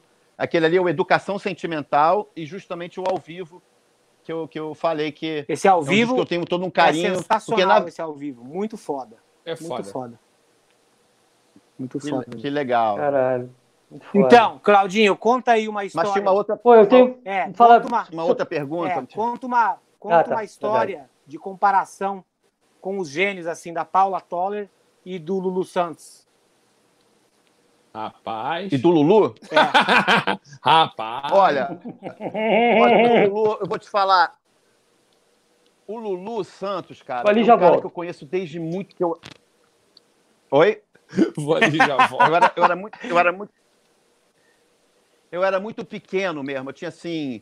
É, 13 anos, 14 anos, e o Lulu tinha uma banda chamada Vímana, que o Aham. batera era o Lobão. Aham. Puta que pariu. E o baixista era o Fernando Gama, o cantor era o Rich, O Hit. é, e o tecladista era o Luiz Paulo Simas. Pensa assim no Yes brasileiro. Yes Era foda, mesmo. O Lobão foda. tocando, Pra caralho. tocando de, com dois bumbos, batera Tama Octaplus de Ó, ponta a foda. ponta. Ó, o tocando Jorge- O Jorge, mesmo. o Jorge Israel acabou de entrar aqui, ó. Mandou um oi pra vocês. Opa! Fala, Jorge! Para, Manda um beijo. O Jorge, eu falei com o filho bem. dele. Jorge, estão falando bem de você pra caralho aqui, viu? Ah, Impressionante. então, aí, então eu, olha só, eu vou ter que contar uma história do Jorge, então. Mas Conta aí, de falar. Não, É, acaba o Claudinho falar. aí. É, acaba aí, Claudinho. Então, Pode falar aí. Então, aí. Aí o, o Lulu, cara, era um cara assim que eu olhava tipo, dentro daquele cenário da música do Vimana, que era um- uma coisa contemporânea maravilhosa. E de repente, o trabalho que eu estava fazendo, que era MPB pra caramba, que era com Cláudio Nucci, Zé Renato, o Mu Carvalho da Condução, começou a fundir com Vimana. Aí ficou uma coisa assim meio parecida para ter alguma referência com um Jet Total, que tinha o Zé Luiz na flauta. Então era uma coisa meio assim. Então eu convivi com, com o Lulu assim como músico, como instrumentista. Depois eu comecei a ver ele como um executivo da Som Livre. Às vezes a gente estava gravando a Som Livre, ele aparecia com a prancheta, anotava as pessoas que estavam gravando, o que, que ia acontecer. Eu vi o Lulu como um executivo da Som Livre. Depois eu comecei a ouvir coisas maravilhosas na rádio, maravilhosas mesmo. Eu falar, caramba, essa onda é, é meio Doobie Brothers, com a letra boa em português, que coisa maneira e positiva. quando ele me. Aí aconteceu o quê? Ele viu um show na televisão do Márcio Montarroz, que a banda era eu na batera, é, Arthur Maia no baixo e o Lulu Martã no piano. Aí ele me ligou. Por que ele me ligou? Porque a gente tinha esse contato, essa, esse contato anterior. Falou, cara, quem são aqueles músicos que estavam tocando com você ontem no Montarroz? Falei, ah, Arthur e Lulu. Pô, vocês estão tocando em algum lugar? Falei, tamo, a gente ensaia todo dia em tal lugar. Falei, posso ir lá? Falei, pô, vem, chega aí, amanhã vamos lá. Aí ele foi lá, espetou a guitarra lá, tocou um de leve com a gente, que ele de leve, de leve, né? Tava rolando já Aí ele. Época.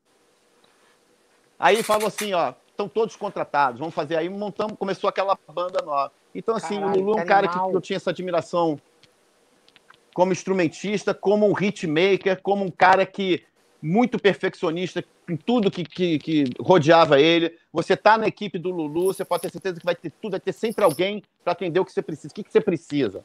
Vamos arrumar. Conheci os melhores roads que eu trabalhei na época, o melhor equipamento de som, o melhor esquema, assim, que eu fui atendido, o melhor. Quando eu fui para o Kid, é, o mercado proporcionava isso também para o Kid, entendeu? É, tinha condição, tinha show, tinha é, recurso entrando, eles tinham sucesso, tinha é, agenda disponível. E a Paula sempre foi uma pessoa assim que tá, ela estava começando, ela estava se descobrindo como, como uma estrela né, do, do rock nacional. E eu, eu participei de um grande amadurecimento da Paula. Assim, eu, eu via é, um amadurecimento dela dia a dia. Eu lembro de ter dias que eu falava para ela assim: caramba, cara, hoje foi showzão, né? Ou, ou amanhã eu falo assim: showzão. Assim, como assim foi showzão? Por que, que foi showzão? Porque eu sentia que tinha rolado uma interação, talvez eu percebia uhum. que ela não percebia que ela tinha feito certas coisas que tinham sido na veia, assim, tinham, uhum. a comunicação tinha sido perfeita. Eu, eu comentava, eu sacava que ela falava assim, mas por que, que foi showzão hoje e o outro não Aí foi? eu sacava que ela ainda estava assim, é, se descobrindo mesmo como uma artista, né? Entendi. Mas assim, não, foi sempre foi tudo. A galera do Kid sempre me estendeu tapetes assim vermelhos para eu, eu expor minhas ideias, dito aqueles exemplos todos. E vou pegar carona na pergunta, acho que foi do Alex Vieira. Isso. O Amanhã é 23 é um desses exemplos também, porque é, acho que o Jorge apresentou a música no violão pra gente lá, e aí começou aquela sequência de acordes, aí eu falei, cara, em vez de eu fazer uma levada óbvia aqui, né, de uma balada óbvia, eu, eu falei, acho que é possível fazer uma sequência de tambores. Eu acho que essa música é possível ser conduzida com uma sequência de tambores, né? Aí, de novo, vem o Phil Collins. Só que o Phil, ele fazia umas coisinhas com uma programação, acho que era uma Rolandzinha, que aquele. Tu, tu, tu, é TR-208. Tu, é. tu, tu, aquela onda que ele ficava. É. Era uma é sequência e aquilo é. conduzia a música.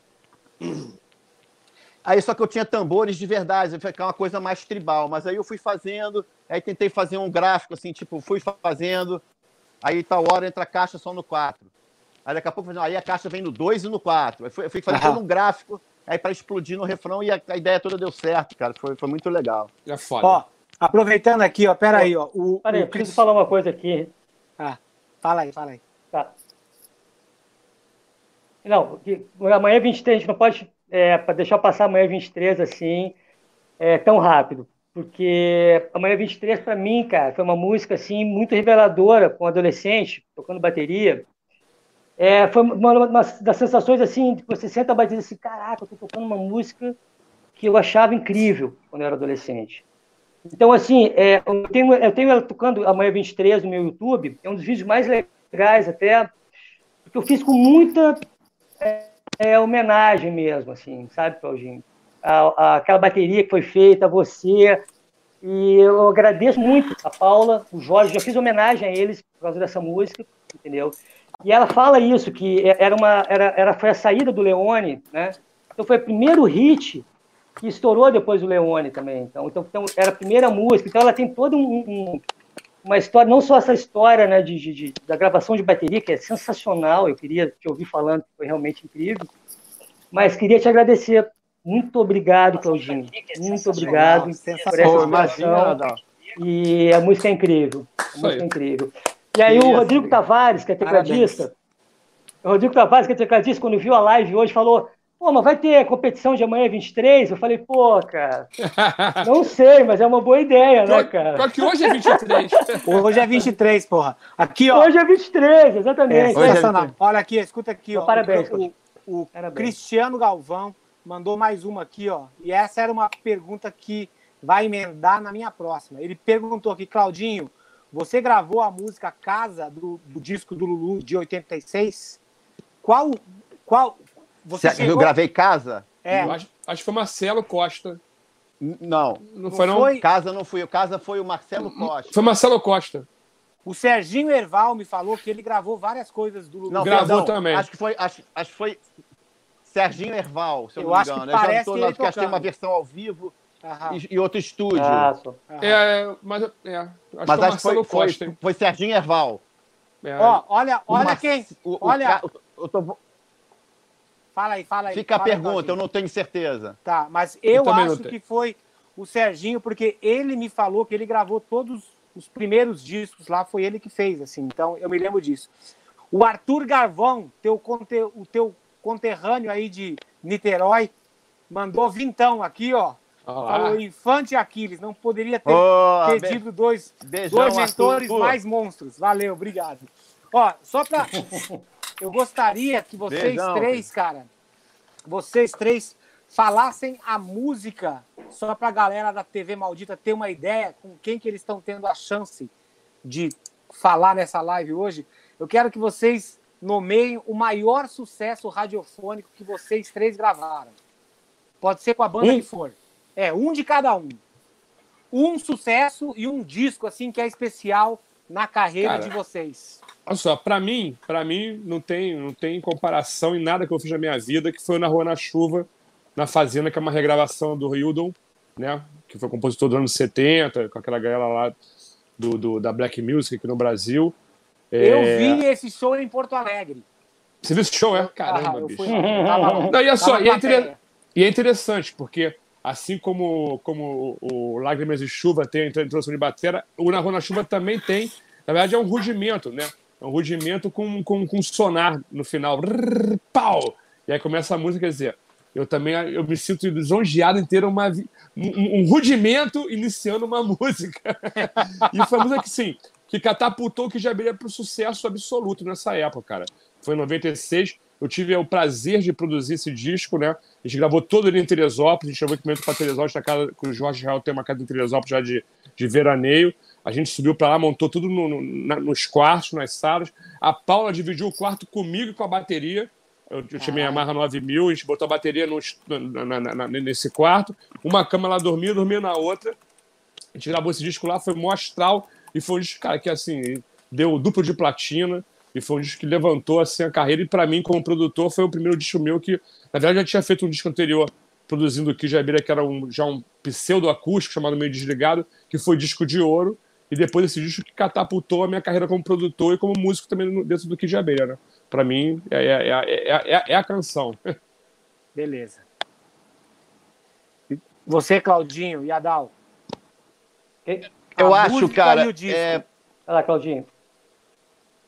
É, você tem que ser do Kid ou pode ser de qualquer outro Não, trabalho? pode ser qualquer trabalho. Um, um, um- aquele, teu, aquele teu hit radiofônico que seja o mais importante, o mais estourado, e o disco também que você se sente mais honrado de ter feito parte. É, eu, eu, eu acho que música é a que mais me traz um- um- uma repercussão, assim, e também me emociona, é, hoje em dia, ouvindo depois de 30 anos, é a Oceano do Djavan. Djavan. Acho que foi um, A foi um- galera até um marco aqui. bacana, a música Oceano. Eu imaginava essa A galera mesmo. gosta, quer saber o que, que eu fiz. Verdade. Eu acho que esse é um, é um, é um, é um marco bacana da minha vida, assim. E disco, E disco meu, Legal. disco meu instrumental primeiro, que, que foi uma coisa que abriu muita coisa pra mim, o Infante, Esse que eu disco. lancei em eu 96. tenho. Eu tenho esse foda. aí. Ah, você tem? Você tem? Tem, tem. Eu perguntei Esse em off disco pro Cláudio. Eu não tenho, não, mas já Muita ouvi. coisa pra mim. Conta aí, Cláudio, desse disco aí. Você vai relançar? Demais, Gilson. encon- tem pra comprar ainda? Como é que é? Tem vídeo? Ele tem, ele tem uma versão play along que tem no Batera Clube, para quem quiser tocar aquelas faixas todas lá, tá lá disponível. no Batera Clube. Tem as faixas normais, né? E depois tem elas com clique Ah, também pra legal. galera se divertir. Bom demais. Maravilha. Show. Galera, Foda. seguinte. Qual Eu tenho uma foi a pergunta, que- se eu Ah, puder uma hora. Tá, fala Eu fala responder, aí. né? O Ah, Adão é, não desculpa. É, o Adal não falou ainda. Desculpa, vai lá, Eu Adal, tenho que- desculpa. Fala. Eu tenho, Tem que responder ainda, né? Aham, fala aí. A música, eu acho que é Eu, eu Que Não Amo Você, dos Engenheiros. Acho que foi a música que mais, mais assim, foi o um, meu maior, maior sucesso, eu acho, como músico. E o disco foi esse aqui. Foi o 10 Foi um ao vivo. Um jeito que a gente gravou no Palace. E aí ele vendeu 700 mil, aquela coisa. Então é um disco que, assim, como sucesso, sucesso que esse. Então, que não você do Engenheiros e o 10 mil destinos do Engenheiros também. Sensacional, sensacional. Deu para pegar aí? Pegou, ou falhou? Pegou, pegou sim. Gilson, fala aí. Quer dizer, fala aí, Cadu, primeiro. Rapidinho. Pegou aí? Não- rapidinho, cara, é o seguinte. É, agora eu não tô ouvindo. Disco, Falou? sobre, sobre discos, assim, que marcou minha vida pra cacete de gravação, foi do Lobão, que a gente gravou em 88, em Los Angeles, com o Liminha produzindo. E assim, cara, foi o meu maior. Foi o meu maior, maior co- escola de como gravar rock and roll. Porque assim, eu vim naquela, daquela ideia de esmurrar a bateria, que a gente gosta de esmurrar. E como todos nós sabemos, chega uma hora que você esmurra tanto a bateria que o som da bateria, bicho, vira um pastel, né? Vira só. Puff. E lá nesse dia, o, o técnico de som que estava trabalhando com a gente era o Brad. Esse cara, ele estava trabalhando todos os discos do, do Guns N' Roses na época, em Los Angeles, era, o- era o cara do momento, e ele estava trabalhando com a gente no disco. Aí ele falou para mim assim, pô, cara, deixa eu te mostrar um negócio assim, pega essa baqueta 7A, toca ela devagarzinho aqui nesse tambor aqui, e pega a sua 2B e dá um porradão. Aí eu vou gravar pra você ver o som. Aí, pô, bicho, né, eu me- meti a porrada com a minha, fui lá com a outra, fui lá ouvir. Eu achava que o som que tava cheio pra cacete, que tava mais poderoso, era da baqueta pesada. Mas era o contrário, cara. Porque aí eu descobri que a, capta- a captação de cada cápsula, ela faz uma leitura do que você tá tocando diferente. Então, se você soca demais, você perde a profundidade do tambor. E aí, cara, foi, um, foi um, cara, uma coisa que na minha cabeça eu mudei muito a relação tocar ao vivo e show e show. É, show e fazer estúdio, né? Acho que essa hora fora que minha cabeça eu, eu vi que tinha dois departamentos, que era o fazer o show ao vivo com performance, aquela coisa toda, e o, o, estu, o estúdio para gravar direito, cara. Senão não dava para fazer, né? Acho que foi um aprendizado grande para caramba. É um disco que eu também tenho a maior, maior honra de ter gravado e participado. Sensacional. Fala, Gilson. Quero saber do Cadu, do Cláudio do Adal. O que, que você responder essa, ou todo mundo? É, tem muito batera assistindo aqui, gente que é de uma geração mais nova. Eu sou uma geração ah, depois do Aquiles ainda, né? Qual a principal diferença que vocês enxergam no mercado, mercado atual para quem quer entrar como sideman com relação a essa vivência que vocês tiveram dos anos 80 e 90, assim? O que, que o baterista... O que, que vocês veem como bateristas, né?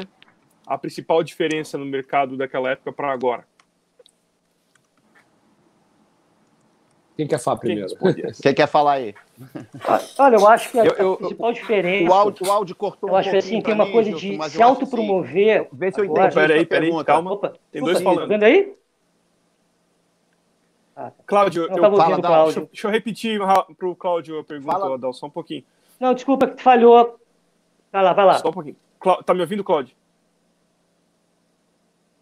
Tá ouvindo, Cláudio? Então, é, eu acho que você perguntou que qual a diferença do mercado atualmente para a nossa época o que- e, e a visão que a gente tem sobre os bateristas desse momento, o que, que eles, né, por aí, né?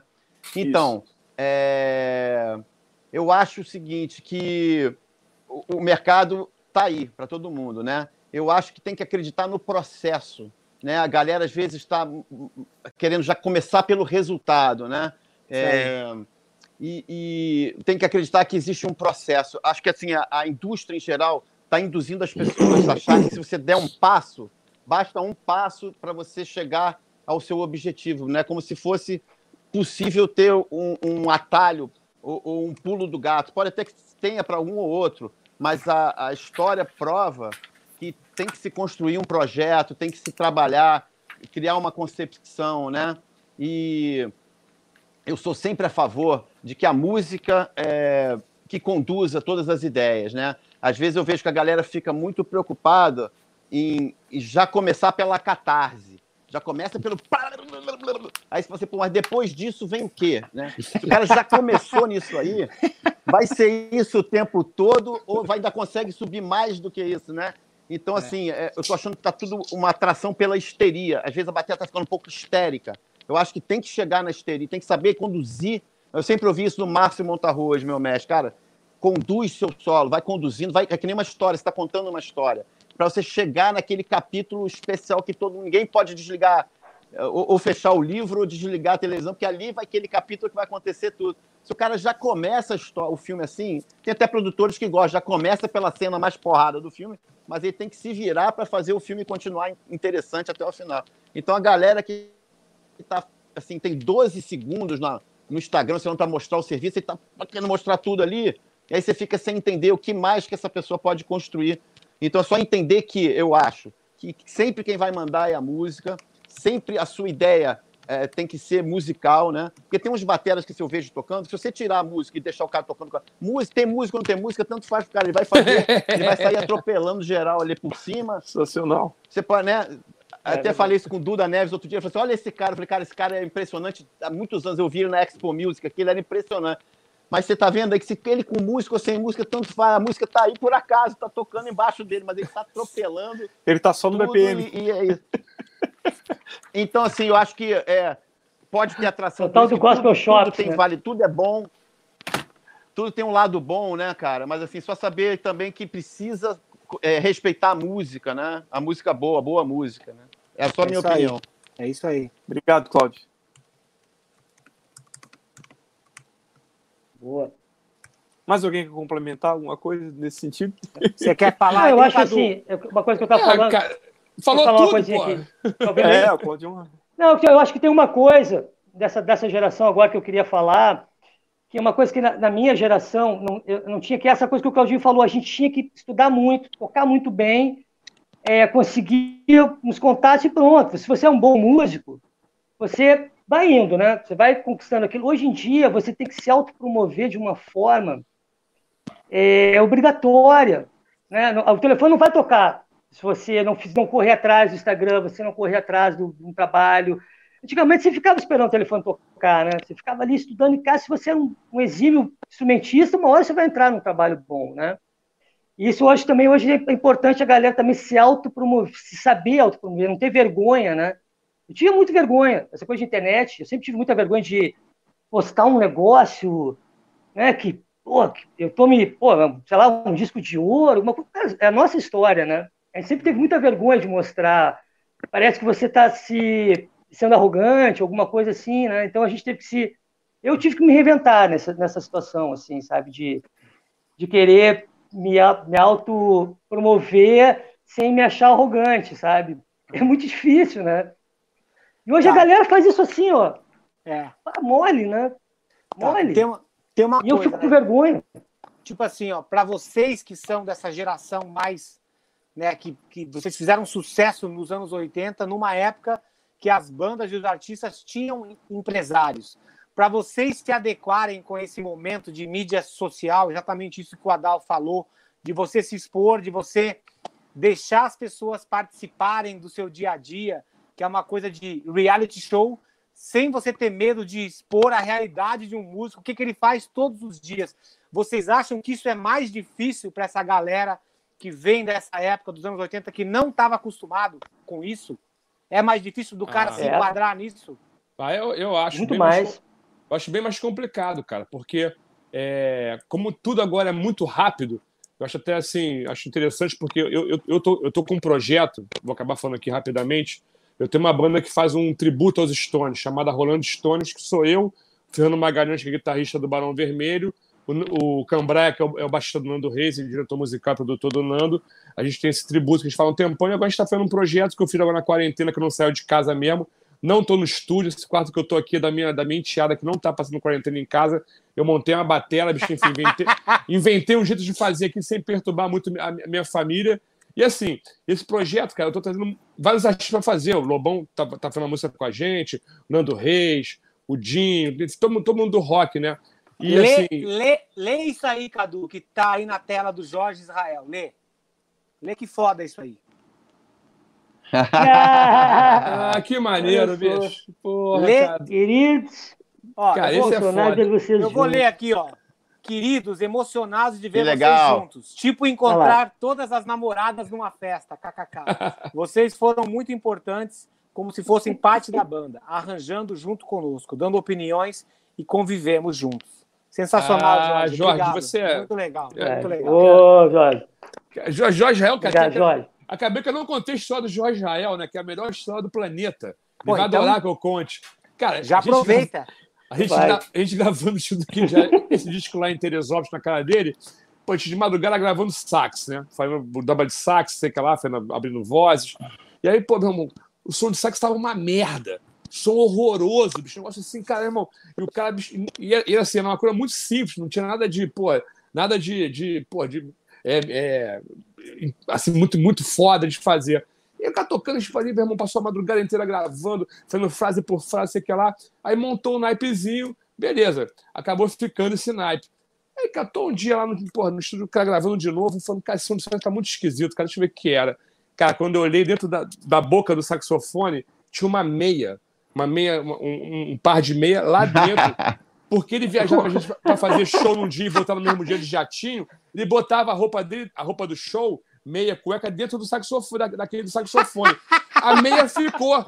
Aí a história da meia é a seguinte, cara. que o som- Enfim, ficou o naipe da música. E aí rolou uma época que começou a ter um negócio de DJ fazendo remix. E tava bombando aqui no Brasil, assim, negócio de remix. Tinha o DJ Cuca, DJ Memê, assim, todo mundo fazendo. E, assim, enfim, acabou que a música foi regravada num de- um desses, desses remixes. A música estourou mais uma vez. Acho que era, acho que era, cara, acho que era uma música chamada Como é que eu vou embora? Irmão, estourou a porra da música no remix, tá? Não estourou como, como música mesmo do, do disco original. E o cara até hoje fala, tá vendo? O sax da meia é esse que, porra, irmão, bombou pra caralho. Boa, hein? O cara, essa história é maravilhosa. Desculpa, não podia deixar de falar, Muito Jorge, bom. que essa história a gente já riu muito, cara. Sensacional. Sensacional. Claudinho. Cara, Jorge Mestre. Claudinho, qual que é a tua opinião sobre esse negócio que, é, que a gente estava falando antes ali? Da galera dos anos 80 tá mais acostumada a ter uma pessoa Ah, eu parei de falar, conta. Pera. Mas É. Desculpa, aquele falhou o áudio para mim. Qual foi a pergunta? Então, Qual que eu que é? tava falando assim, ó, que a, a galera que vem dos anos 80 estava mais acostumado a ter um agente, um empresário para tomar conta dessas coisas, que hoje em dia o músico é meio que obrigado a sair na frente, né? A tomar conta da sua própria rede social, de Facebook, Instagram tal. Como que você se adequou nessa nova, nessa nova parte da vida de um, de um artista atual? Então, Aquiles, é, quando eu comecei a fazer o meu trabalho, meu trabalho instrumental, eu já fazia isso. Aliás, quando eu comecei a correr atrás dos meus próprios patrocínios, eu já tinha uma centralzinha na minha casa, cara. Eu datilografava meu, meu currículo.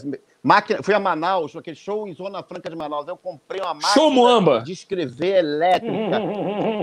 Aí eu, aí eu, eu datilografava meu, meu currículo e colava, fazia umas malandradas assim, eu, eu, imprim- eu escrevia e colava uma foto e ia tirar um xerox. Aí já ficava o currículo com a foto e o texto embaixo. Não tinha impressora, né? Eu ia na casa de xerox, aí já fazia aquele, mandava encadernar e fazia um caderninho com as coisas que eu tinha feito, crachado não sei de onde, show, que eu tinha tirado xerox de todos os festivais que eu tinha feito, e ia entregando, na, entreguei na, na entreguei nas coisas, ia tentando fazer show, e as coisas foram acontecendo por causa desses ca- encadernadinho com, aquele, com aquela molinha, né? Encapado, plastificado.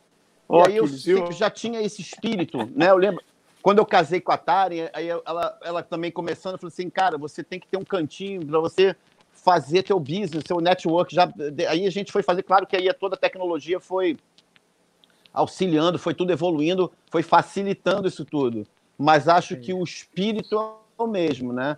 E aí a gente chegou, também assim, tentou pessoas para conseguir assim, nos representar e tal, mas aí às vezes eu era uma pessoa que não mandava muito bem naquilo, ou outro, aquela coisa que você falou, mandava errado. Imagina você está falando com, com um contratante que você considera, o cara manda uma coisa escrita com português errado, aí ferrou. Como é o cara vai representar a gente com um e-mail cheio de erro de português, ou, ou era uma amiga que quase acaba a amizade que a menina não estava fazendo o que a gente queria. Então tem horas que a gente acha que a gente é a melhor pessoa para Pode nos crer. representar mesmo, É. né? Nós somos as melhores pessoas. É. Ninguém vai vestir tanto a sua camisa quanto você mesmo. né? Você mesmo, é isso Então, aí. se você consegue conciliar se consegue conciliar com as outras coisas. Eu acho que essa é, é uma, uma, coisa que não me assustou muito quando o mundo todo ficou assim, sabe? Porque eu já não contava com ninguém. É, mas eu, mas, eu, mas, mas, mim, mas posso falar rapidinho? Mas Aquiles, Aquiles, olha só. Ah. Isso, na minha vida, eu nunca tive nenhum agente, ninguém vendo nada para mim, cara. Sempre Aham. também fui eu, eu correndo atrás, bicho, fazendo também a mesma coisa que o, que o Claudinho fazia com ele, não fazia tão profissional que nem o cara de botar fotinho. Mas o cara também é galã, né, bicho? Bota fotinho, já muda, já muda o padrão. Já muda a tudo. chegada já o muda, né? Já, é, o, já é, é, diferente. É diferente. Né? Tem Valeu, que botar, eu botava fotinho. Aí eu, eu, tinha os cartões que eu, enfim, imprimi os cartõezinhos para entregar pra galera. Enfim, cara, e, assim, eu acho que eu, acho que o Claudinho também deve também, e o, o Adal, assim, eu acho que cara, eu tive muita sorte de, lógico, a qualidade de tocar, né, do estudo e tudo mais que a gente tem, mas de estar no lugar certo na hora certa também, cara. Que isso aí é uma coisa de estrela, cara. E é. essa estrela, cara, é um negócio, cara, que, bicho, não tem, não, existe, não tem explicação. Não existe explicação, cara. Entendeu? Acho que é uma coisa de. Na verdade, cara... assim, né, Cadu? Na verdade, é estar tá certo na hora certa em vários lugares, né? Não é na primeira, não é na segunda. Você tem que Exatamente, cara. Mudando. outra coisa, uma, uma coisa que eu... É, a galera pergunta, como é que vai dar certo? Tem que dar certo, tem que ir pra rua, tem que tirar as músicas é. do computador e e lançar, mas, assim, né? Mas, mas, uma, coisa, uma coisa que eu vejo da garotada muito, que eu vejo, cara, é que todo mundo tem muita, muito a sua própria palavra e a sua convicção. E isso, quando a pessoa fala muito, e ela não ouve os outros, que é o que mais acontece hoje em dia, que ninguém quer ouvir ninguém, é todo mundo com muito pouca paciência, né, com muito pouco tempo para tudo. Cara, isso, é, isso é ruim porque você não aprende, cara. Eu aprendi muita coisa de estúdio, que eu, que enfim, que eu utilizo até hoje. Aprendi indo para estúdio, ficar do lado ali do técnico, cara, ficar só observando, sem nada, assim, de eu pedir, pô, alguns estúdios que eu fiz amizade até por tocar legal, e o cara fala, pô, tu é tão jovem, toca bem. Eu falo, pô, cara, posso vir aqui pro estúdio ficar vendo você gravar? Pô, vi o Lu gravando, bicho, vi o Lobão gravando o primeiro disco no Toque, que é um estúdio que, tem, que tinha um, um estúdio aqui no Rio, que foi um dos primeiros estúdios de oito canais, cara. Eu conheci o Nelson Nutini, que era o técnico, e ele falou, cara, posso vir aqui, bicho, pô, assistir? Falou, não, cara, tudo bem, tu enrola um cabo aí e outro. Nem existia hora de, de, de, de, de, de, de contra-regra. O próprio cara, o, o técnico de som, que pegava cabo, desenrolava cabo, botava microfone, sei lá, botava garrinha. Enfim, eu comecei a ajudar. E isso foi um grande aprendizado. E foi a hora que eu aprendi, cara, é a hora que você fica calado, olhando e observando as pessoas. Então, cara, hoje em dia eu dou, eu dou chance, às vezes, de trazer alguém para o meu estúdio, algum garoto uhum. né, que está começando, para aprender. Aí você vê que o cara começa a falar, bicho. Enfim, é, todo mundo é muito falante e pouco observador. Eu acho que isso falta muito na galera hoje em dia. Observar, é observar é um uhum. negócio que você aprende muito, cara. Muito ah, mais do que você botar o que você acha. Sacou? Sensacional. Ó, o Jorge Israel mandou mais dois recadinhos aqui. Ele falou o seguinte, ó. O Léozinho mandando um abraço para os tios mestres queridos. Deve ser o Léo Ganderman, né? Não, não, não. O... É o filho Léo, dele. é o filho dele. Ah, o filho é dele. É batera tá. também. É monstro, não. Ele é ah, é musicista, cara. Sério? Ele toca tudo, toca tudo, bicho. O cara uhum. é monstro, assim, na boa. É, esse é um garoto Léo que hoje dia tá com 20 e poucos anos, bicho. Eu vi ele crescendo, eu vi ele desde bebê. Cara, esse garoto, cara, ele é um. Você vai ouvir falar muito dele, Léo Israel. Animal. O cara é mestre da bateria, bicho, toca pra caralho. Meu irmão, o cara é muito foda e compõe, canta, faz vídeo, faz tudo, cara. O cara é, é multi, multi, multi. Sou Aí ele comentou, ele comentou aqui ainda, no show ele só olhava para os bateras. E aí tem uma outra, aí tem uma outra história aqui que ele falou, ó, o Claudinho, o Claudinho deu o tom do que levávamos até o fim bateras de ginásio mas com sensibilidade para as canções. Mande um alô pro Bruno, aniversariante Ah, é aniversário hoje. do Bruno Fortunato. Bruno Fortunato. Isso aí. Parabéns, Parabéns Bruno. Parabéns, Brunão. Aê! Galera, Grande guitarrista, né? Toca muito. É, lembrando aqui que Sim. todo o superchat de hoje vai para o grupo União Musical, que é administrado pelo Cássio Cunha. Olha aí, o Cristiano Olha Almeida. Olha o Cristiano Almeida. 189, Olha o Cristiano. Esse, ó, esse é brother. O Cristiano. Esse, esse, é brother. Esse é brother. Aí, Chegou eu junto. Fiz, eu, eu fiz uma campanha aqui no, eu fiz uma campanha aqui no Rio que ele foi um dos grandes participantes para ajudar a Rocinha com material Batera. de limpeza. Cara, ele é nota mil, bicho. Batera, Beijo, pô. Cristiano. Batera, né? Pois é. Sensacional. Batera. Eu dei aula pro filho dele, pro Deco. Uma pergunta para vocês três, cara. O que, qual foi aquele movimento, a, aquele momento que você tomou uma atitude que foi importante, que foi tipo assim, a gota d'água para você mudar a tua carreira e você falar assim, bom, agora eu consegui tipo assim, dar um passo adiante e daqui eu não volto mais, só vou para frente. E aproveitando quando você for falar disso, Adal, se você acha que foi importante a tua saída do Rio Grande do Sul para o Rio de janeiro, sabendo que lá no Rio Grande do Sul é um pouco mais difícil, é. especificamente falando sobre Porto Alegre. Né? Então, isso é um momento importante que isso. O que vocês vão é, falar que... aqui agora vai motivar a galera de casa, entendeu? Porque a gente a galera sabe do que Sul tem, açaí. É, que tem um momento Sim. que é importante pra caralho. A galera do Sul açaí. Tem um, tem um, Sim, tem um é, momento, pô, né? Que é, é, importante pra caralho. Então, eu... comentem isso aí, por favor.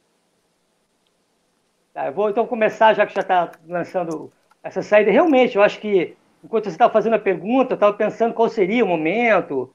Se foi engenheiro, se foi Kid, se foi tocar com o Paulo e Mosca, agora gravar o música, enfim, mas eu acho que o momento foi esse mesmo que você falou. Esse momento é aquele momento que eu digo assim: agora eu vou pô, sair da casa da minha mãe, né, onde você tem a bateria montada, onde. Sendo que eu fui ter minha bateria montada agora, de um ano para cá, de novo em casa, porque a gente sempre morou em apartamento, aquele quartinho de empregado, que é o, né, o Rio de Janeiro, aquele apartamentinho de Copacabana, né? Então, ali foi um momento que eu sabia que, que, minha, que minha vida ia mudar, assim, sabe? Que, pô, foi um momento em que eu cheguei nessa rodoviária com a bateria, com a minha mala, e chegou aquele cara de transporte, equipamento, e eu sabia que ali é, eu ia começar a ser um, um músico que ia fazer a diferença é, porque o Rio Grande do Sul tem essa coisa, é muito fechado, né, que eles. Então, ninguém sabe muito o que está acontecendo lá. Tem umas vantagens que são boas, todo mundo sabe o que está acontecendo lá. Né? Tem bandas que são conhecidas lá, que trabalham muito bem lá. Ninguém sabe quem é aqui, mas trabalha muito bem lá. É, mas ao mesmo tempo tem esse lado que é ruim. Você fica ali só naquele mercado ali, né? Eu falei que eu saquei que eu, não, agora eu vou fazer parte de, de, do mundo, assim, sabe?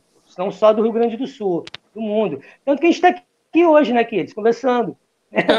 foi um recordou aqui, ele saiu, foi para né, São Paulo, foi para né, Porto Alegre, foi para Los Angeles, foi para os Estados Unidos e tal. Eu estou aqui no Rio de Janeiro, né? O Cadu, o Cadu e o Claudinho são daqui, né? O Gilson é de Floripa, né, Gilson? Cristiúma, um é, pouquinho então, mais ao sul. A gente tem mais. É, mais um pouco do sul. Ah, tá. Então, eu, eu tenho essa coisa de vir ao Rio de Janeiro, foi, foi realmente muito especial. Assim, foi um arco, né? para mim, foi, foi essa vinda ao Rio de Janeiro, mudou tudo para mim. É, cara, eu, e pra você, mim, Cadu? Cara, pra mim foi o seguinte, cara. Eu comecei muito jovem, né, cara? Eu, eu fui tocar com o João Pedro, que seus amestrados, eu tinha 15 anos, cara. Caralho, 15 para 16 anos. anos. é. cara, cacete. Foi, e foi o meu primeiro trabalho é. profissional, assim, de, pô, bicho, ter um. Né, viajar de avião, né, bicho, pô, ter hotel, né? Já de alimentação, aquelas coisas. Então, ali foi o meu início. Mas aonde eu senti que eu tava indo para esse caminho mesmo de, pô, tô virando músico de estrada, vou, vou, vou me dar vou me dar bem, né? Vamos dizer assim, foi quando eu fui tocar com o Léo Jaime, cara. Porque aí no Léo, cara, eu entrei numa época que, cara, o cara tava, tava muito. estourado, né? Era muito estourado, cara. Tinha um disco é. chamado Sessão da Tarde, que não foi o que gravei. Que era eu tenho esse disco. Eu então, esse, esse disco, disco tem, tem. Acho que tem 10 músicas. Nove delas tocavam nas rádios, cara.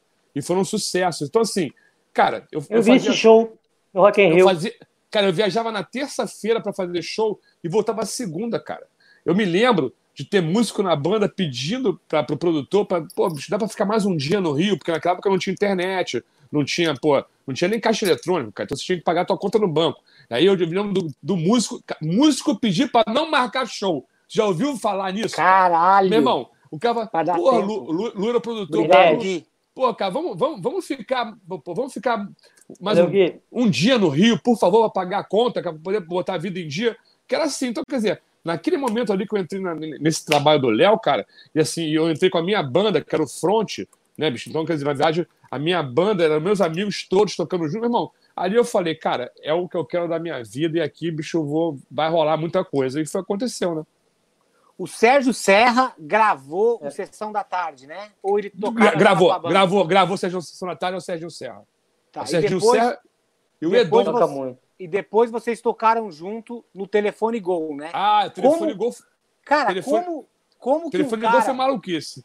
É, como, como que assim, ó, me explica essa coisa. Tipo assim, o Telefone Gol tinha o Serginho Serra, que estava estourado com o no traje, traje, na época. Tinha você, que estava estourado o Lobão. com o Lobão. E tinha o Dé, que estava estourado com o Barão do, Vermelho. Do Barão. É, o que, que acontece na cabeça de três loucos para tipo, colocarem força cara, numa outra coisa? O que estava acontecendo? A história, é a seguinte, cara, ali foi antes do plano Collor, tá? Foi 90. E aí, cara, a gente estava fazendo um show lá no Hollywood Rock, né, na Apoteose com o Lobão, gravando o disco ao vivo produzido pelo Marcelo Sequinde, né, na época. E a gente está gravando o disco, enfim. O Barão tocou antes da gente. Eu sou amigo do Dé, baixista do Barão, sou amigo do Dé desde meus 13 anos de idade, antes dele entrar no Barão. A gente tinha banda de música instrumental, era eu, ele, o Ricardinho Palmeira, que tocou com Cazuza depois, enfim, que era a minha banda front, que a gente depois formou mais à frente. E o dela já era meu amigo há muito tempo. E, cara, rolava sempre um papo do Serginho Serra, que também era meu amigo, de, pô, a gente tem que fazer uma banda um dia, fazer uma banda. E ficou esse papo sempre desde, desde adolescente, até chegar nesse dia do show do Hollywood Rock, que o Barão fez, abriu o evento e o Lobão tocou depois.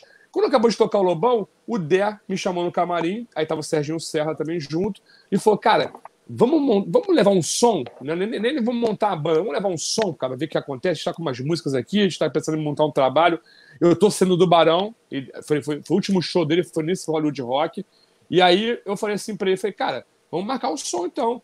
Eu nem imaginava ser do Lobão, não imaginava Vamos gastar nada. um dinheiro, né? É, exatamente, vamos gastar um dinheiro. Mas todo mundo tá em condição Vamos de gastar banda, dinheiro. vamos gastar uma grana. Bicho, sabe o que a gente fez, cara? Meu irmão, a gente, cara, a gente, a gente era uma banda que, assim, não tinha nada ainda, mas a gente já tinha dois holds, a gente tinha transporte, a gente tinha, meu irmão, infra de, infra de banda já num, num patamar né, mais elevado.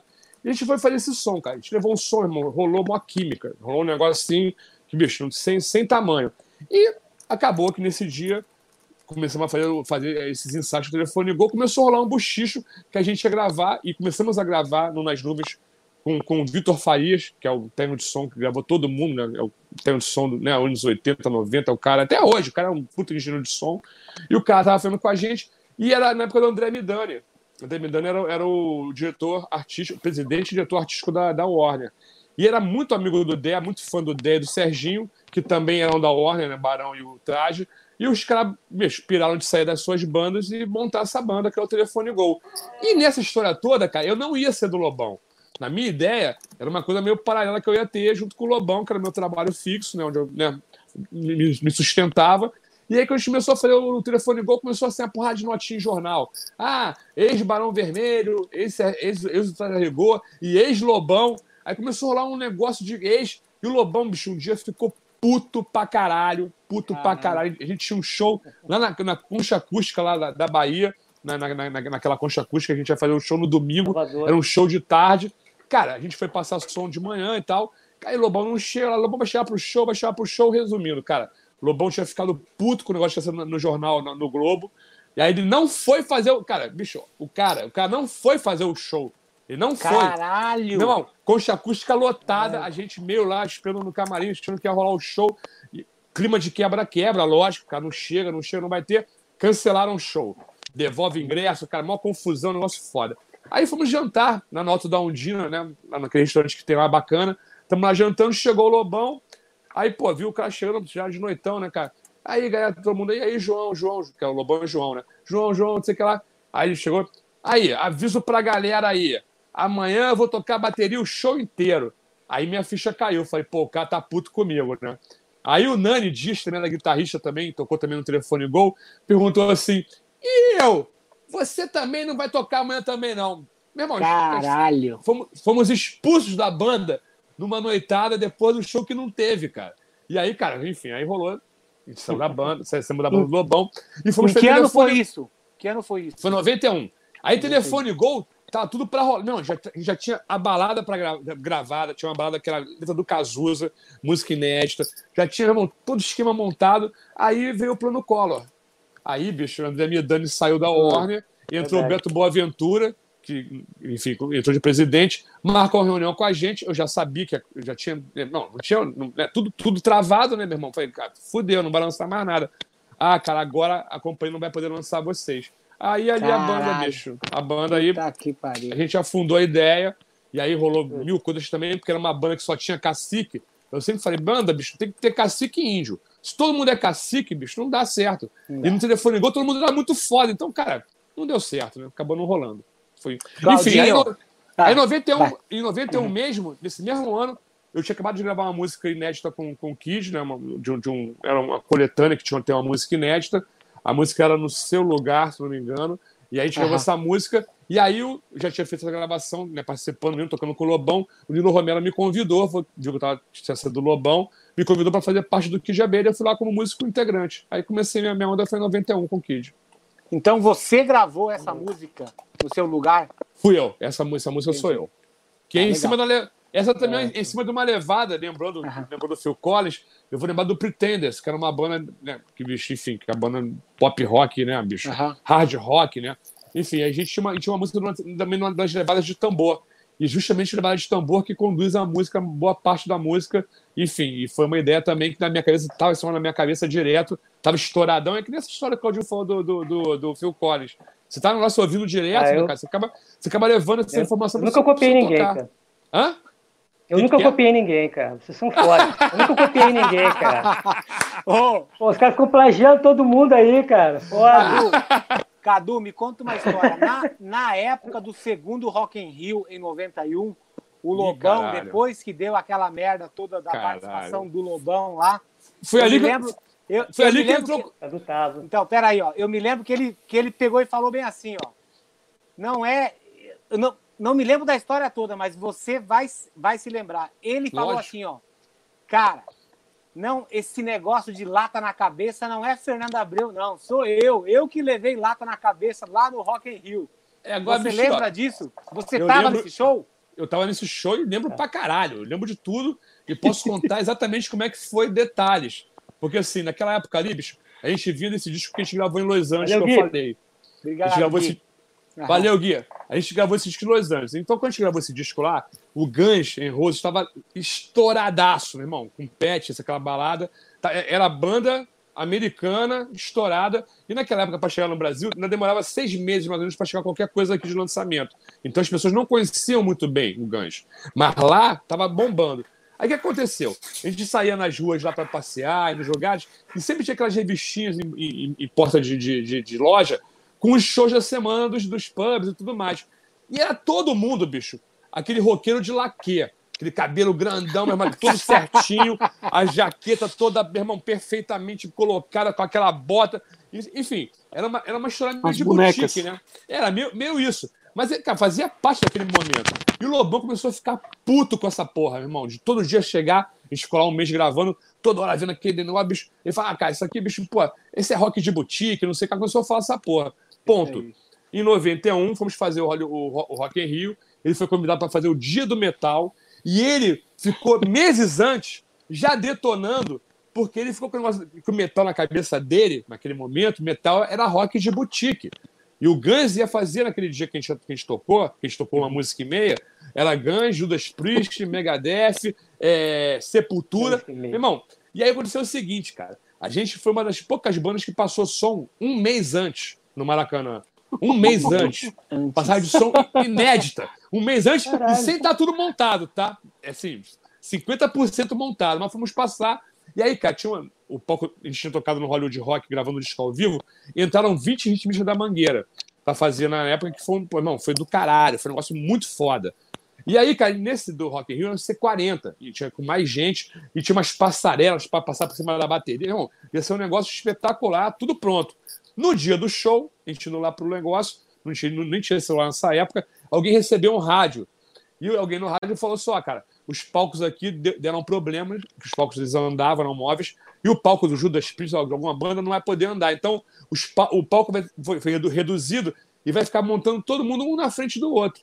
E aí o Caralho. Sepultura, aí, meu irmão, fomos já pro show. O Lobão puto com esse negócio, meu irmão, meio afim de nem fazer, mas já vinha detonando o pessoal do metal, falando que era rock de boutique, essa porra toda, enfim, fazendo um clima maneiro, né? Super a ver. E aí fomos para pro show. E aí, cara, quando a gente tava no camarim, meu irmão, na boa, Sepultura tocando, o camarim tremia. Aí terminava. Outra música. Tudo tremendo. Eu falando, caralho, meu irmão, que show é esse? Eu falando, capaz de ganhar esse show vai ser foda, hein, meu irmão? Pá! Ah, beleza. Fomos entrar lá. Estupiniquim. Meu irmão, abriu a porta lá, a gente entrou, cara. Olhei pro palco, bicho Caralho. voando papel Opa. higiênico molhado e, e uns copinhos desses de plástico do Rock in Rio, porque o Lobão fala lata, mas é viagem, porque pô, Rock in Rio jamais ia deixar entrar lata naquela parada, independente, né, bicho? Lata não dava, tanto que até no primeiro era aquele copo de descartável de papel, malte 90. Eu nem bebo, não, mas eu lembro que todo mundo era puto com essa cerveja, aquela Malte merda. 90. Enfim, e aí, bicho, foi assim, uma- né, entrou no palco, cara, quando eu olhei a bateria, tava num praticável de uns 3 metros de altura. E como ficou. Não, tô falando sério. Só que tinha escadinha pra subir? Não tinha escadinha, cara. Voando papel, aquela porra toda, meu irmão. O road dando pezinho pra mãozinha pra, meu irmão, subir pulando. Outro detalhe importante. Cara, que sensacional. Outro, outro detalhe importante. Rock de boutique, beleza. Eu, meu irmão, o Neguinho tava com patrocínio daquela IES Brasil. Me botaram uma roupa. Era um, era um, era um macacão, jardineira. Meu irmão, parecia uma criancinha indo fazer show no meio do metal, né? Meu irmão, mico, maior mico impossível. Maior mico do mundo. Entra eu de, de jaquetinha, de, de, de, de macacãozinho, short. Aí, meu irmão, na boa, mico do cacete. Aí, meu irmão, sobe ali em cima. Aí, cara, a gente começou a tocar e a gente preparou um show, que na verdade até, a gente até acelerou algumas músicas. Na verdade, o Lobão sempre acelerava já normalmente, mas a gente já tinha Aham. acelerado mais ainda para ter um- uma pressão maior, né? Para competir com o pessoal do, do, do metal speed metal, né? Eu falei, beleza. A gente tocou a primeira música, cara, começou a diminuir esse, esse negócio de cair papel higiênico. Esse cara começou. Cara, a galera começou a chegar um público lá de trás que queria ver o show do Lobão, provavelmente, que tinha gente que falava para ver também o Lobão. E aí chegam lá, cara, de repente, cara, vem um copinho desses de plástico, lá de longe, cara. Eu fecho o olho, eu lembro, cara, a cena. Parecia um torpedo, um míssil. Ah, meu irmão, foi direto na- no braço da guitarra e na mão do Lobão, aí machucou. Aí ele parou de tocar. Aí, irmão, ele mandou um texto, né, putaço, jogou, tava com um capacete, jogou o capacete na galera, saiu, saímos do palco. Aí lá no, no camarim, aí tem no YouTube também, eu lá no camarim, jovem, né, bobo pra cacete, sem entender o que estava acontecendo, ou, ou tentando não entender. Meu irmão, tem a cena do MTV me filmando, tá todo mundo com uma cara de puto, lobão dando esporro, não sei o que lá. Aí passa a câmera pra mim, tá eu lá assim. Falei, "Não, Meu irmão, só, só eu mesmo, meu irmão, só eu. Aí, cara, beleza, vamos voltar. Vamos voltar, porque, pô, bicho, lance de contrato, sei que vamos voltar. Quando a gente voltou pro palco, cara, como tudo, a produção toda, como o Claudinho viu no primeiro, o segundo também era, era, era, era todo de, de gringo. O gringo, quando viu o cara sair, o gringo não quis saber, meu irmão, meu irmão, o que que o cara. Meu irmão, WO, o cara desistiu, tira o palco do cara. Quando a gente voltou, não tinha nada mais, cara. E uma porrada de cara, segurança gigante, gringo também. Meu irmão, não podia passar. A gente não passou. Aí o pessoal da Mangueira, lá, os ritmistas todos lá, o, o- o Ivo Meirelles, junto com essa explosão que era diretor da bateria, esses caras vão ver quem é que manda aqui, vamos lá. Aí entraram aqueles 40 ritmistas tomando voo. Aí, meu irmão, aí voou tudo que você imaginar. Os caras daqueles- Meu irmão, bicho, ó, a, a- a situação foi, foi, foi, foi horrível. E vou te falar, cara, eu acho que foi aí, eu, eu digo assim, eu como músico, eu era músico da banda, apesar de ser banda dos presidentes, cara, eu fiquei abalado pra cacete, cara. Assim, eu fiquei muito abalado mesmo, assim, cara, porque, pô, bicho, eu tinha ali, eu tinha 24 anos, cara. Meu irmão, pra mim foi um, teve pra mim foi, foi, foi, foi um muita coisa de ter- errada também filme- aí, né, Cadu? Não, De filme de ter- errado. é, filme de terror, sacou? Filme de terror legal. E aí aconteceu depois, bicho. Eu, graças a Deus, nesse mesmo Rock in Rio, o Léo Jaime me chamou para fazer direção musical do show dele e tocar. E eu toquei no. Eu digo, eu morro de que eu falo assim, ó, Rock in Rio 2 tentou não deixar eu tocar, mas eu fiz um show inteiro com o Léo no dia que teve o, o George Michael e aquela Lisa Stanfield, que era um dia mais. Aí eu, eu toquei no Rock in Rio. E eu sacaneio muito o pessoal da banda, o Rodrigo Santos, que é baixista, né? Ele fala, galera, vocês não tocaram no Rock in Rio, não, mas eu toquei. Ainda tira a onda, né, cara? Ô, Claudinho, dá a tua, dá a tua, a tua colaboração aqui, cara, nessa parte, num, num movimento que você tenha feito na tua carreira que foi super importante, assim, que você fez alguma coisa que tenha mudado, assim, que você falou, puta, a partir de agora eu só vou pra cima, agora não volto mais. Eu acho que foi, cara, é, o, o convite. Na verdade, foi uma- assim: é, a minha vida começou é, com coisa de festival de colégio, sabe? E aconteceu uma coisa muito interessante. A gente, eu tinha 10 anos e eu já tocava percussão, gostava de tocar percussão. E eu tinha 10, mas assim, Cláudio Nutti tinha 18, é, o Mu, o Zé Luiz, essa galera toda já tinha uns oito anos a mais do que eu, assim.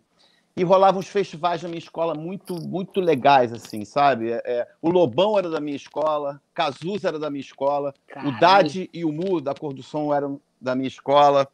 Zé Renato, Cláudio Nunes, essa galera toda era do Colégio Rio de Janeiro, ficava na Nascimento Silva, em Caralho, Ipanema, foda. né? Na- E Ipanema era aquele bairro que tinha vivenciado, porra, eu compondo o garota, a música Garota de Ipanema ali no, no bar, Veloso, que depois virou Garota de Ipanema. Você andava na rua, você encontrava o Menescal indo para lá, os irmãos Vale, né? O Marcos Vale, o Paulo Sérgio do outro lado. Era aquela, aquele ambiente da. Né, assim, todos os artistas. Sônia Braga na praia, a Rose de Primo, mais não sei quem. Então era fervilhando.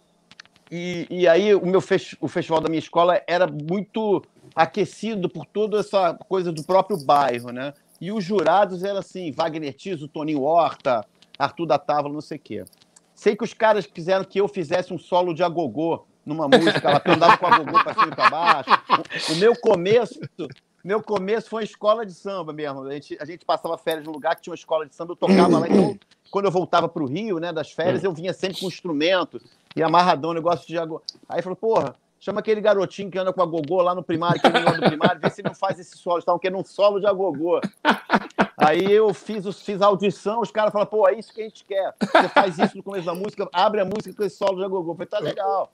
Aí, com aquele frio na barriga do cacete, né? Anunciou assim, pô, agora era o grupo agora, que era o Cláudio Nutti, Zé Renato, o André Sequinel, uma galera, assim. Aí, com vocês, grupo agora, com a participação especial de Claudinho, era molequinho, né? De 10 anos. Cara, aí quando eu entrei aquele bando de luz na cara, eu congelado, entrei, fiz aquele solo de agogô assim.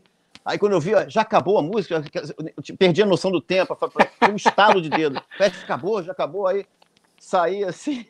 Aí daqui a pouco eu espero o resultado. Aí música, banda pra caralho. Aí no final, assim. E o vencedor foi Grupo Agora, com a participação de Cláudio. Eu falei, caraca, a gente ganhou o festival. Ganhou e já tava uma festa, volta pra tocar de novo. Aí eu entendi, depois já da segunda vez já deu pra tocar de novo, já tava entendendo, pô, que legal, deu pra curtir mais, né? Aí, cara, estamos no camarim, você já tá aquele oba-oba, aí ganharam, que legal. Aí vem um cara, alguém vem falando assim, ó, vocês vão para os Estados Unidos. Um cara aí falou que vocês vão para os Estados Unidos. Aí eu falei, pô, cara, já entrou na. Caralho. Começou a virar conversinha, não é possível.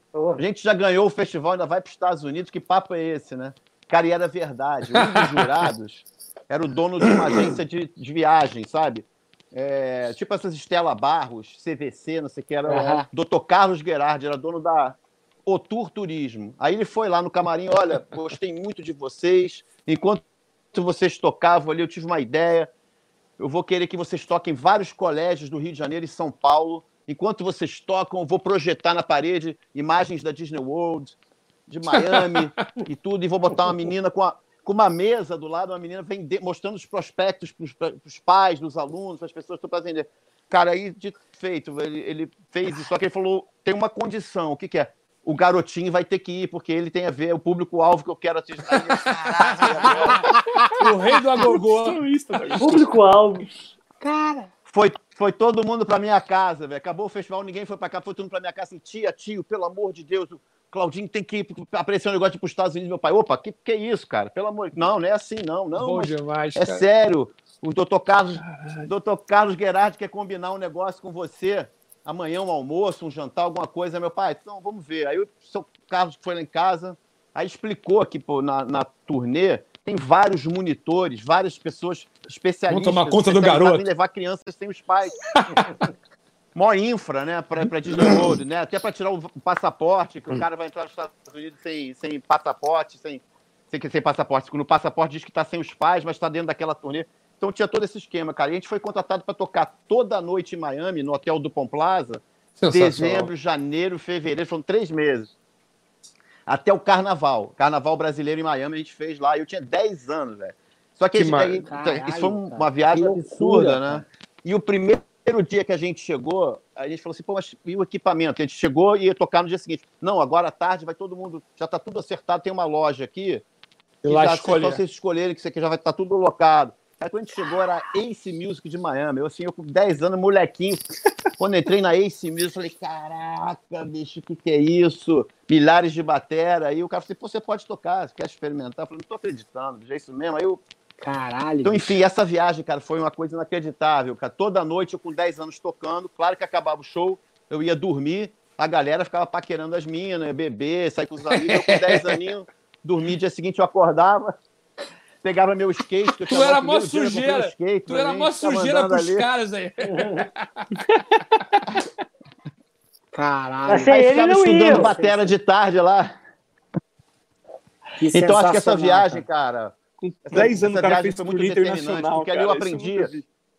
É. os caras dormindo, os caras dormindo, eu com meus, eu tinha, era 10 ou 7 dólares, que naquela época 75, 76, 10 dólares era dinheiro que você dava pra você tomar café, almoçar e jantar, né? Pra caralho. Aí eu falei, pô, vou tomar café naquela senhora aí já.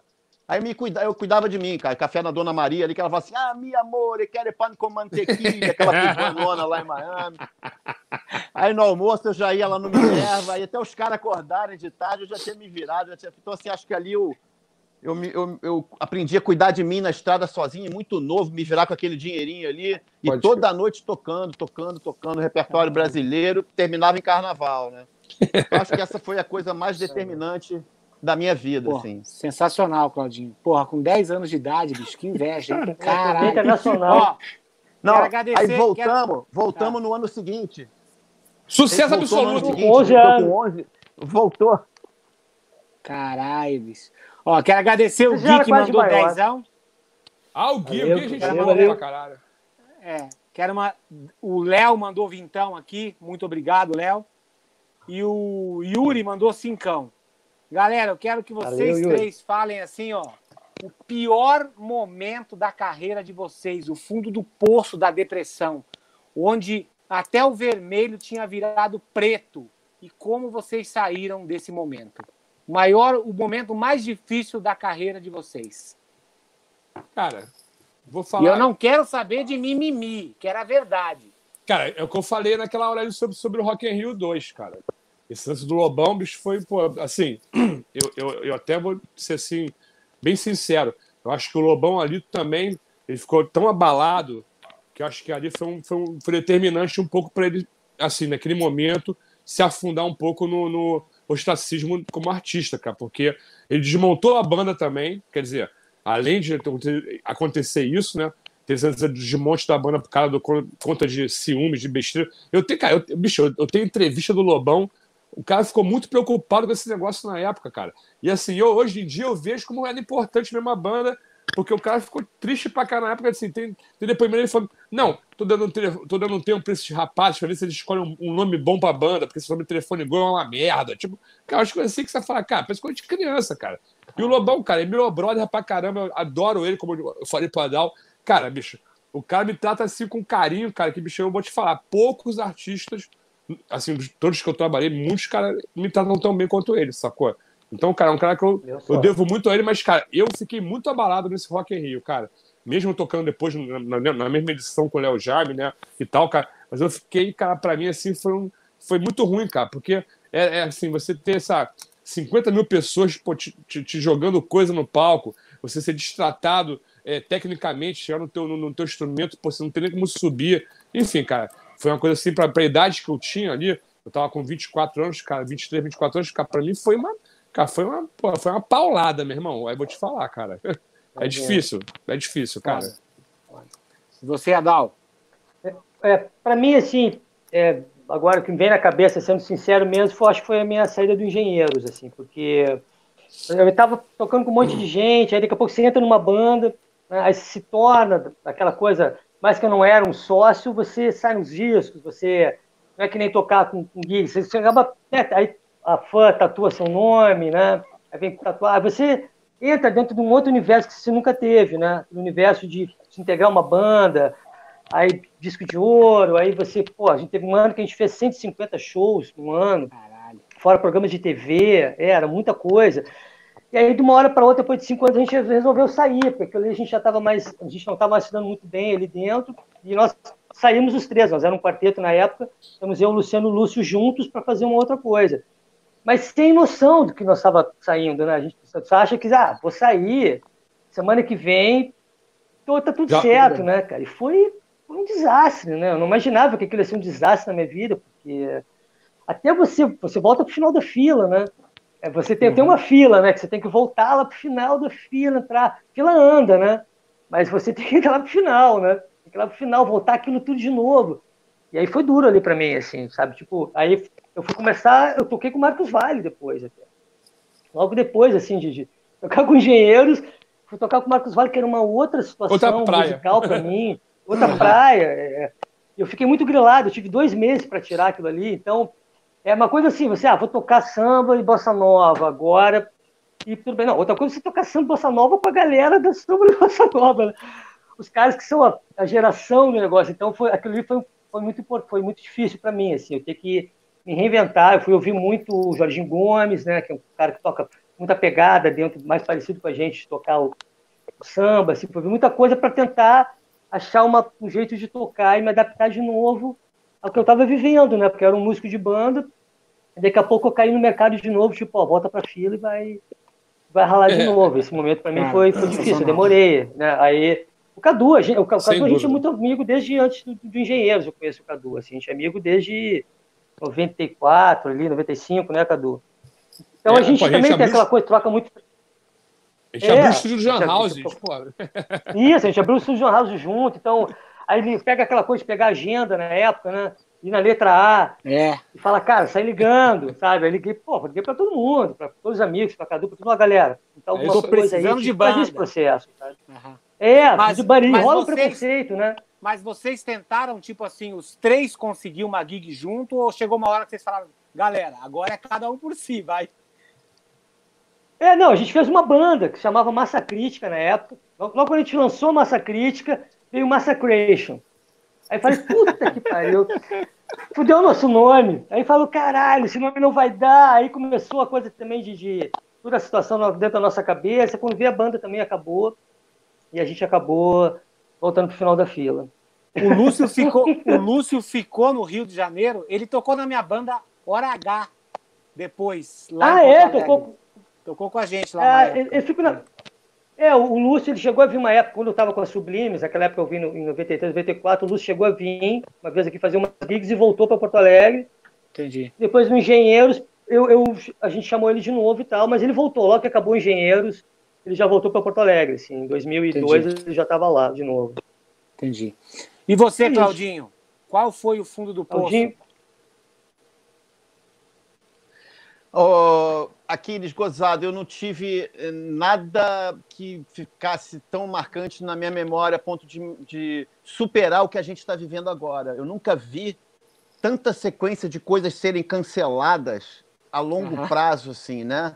De você uhum. ver a sua agenda despencando assim, pá, pá, pá, pá, pá, pá, pá, pá, pá, mês que vem, pá, pá, pá, pá, pá, pá, pá, outro mês, pá, pá, pá, a gente perdendo viagens, assim, que a gente sonhou e a gente plantou, no caso, eu e minha esposa, tinha show na Sardenha, tinha apresentação não sei aonde, tinha opção de coisa que, que despencou. Então, assim, não, não, digo que seja um fundo de poço, Aí, mas é um momento de, Beleza. de uma novidade, assim, que eu, eu nunca, nesses quarenta e tantos anos de estrada, eu nunca vi nada que se assemelhasse a isso. E não é uma coisa local, é uma coisa planetária, assim, é. né? O nosso o mundo está todo Verdade. assim Alguns países é ele ainda pode, pode ir ali no restaurante, na varandinha, comer um negócio, mas assim, a nossa classe está toda em casa, está toda parada, toda. A gente está se é.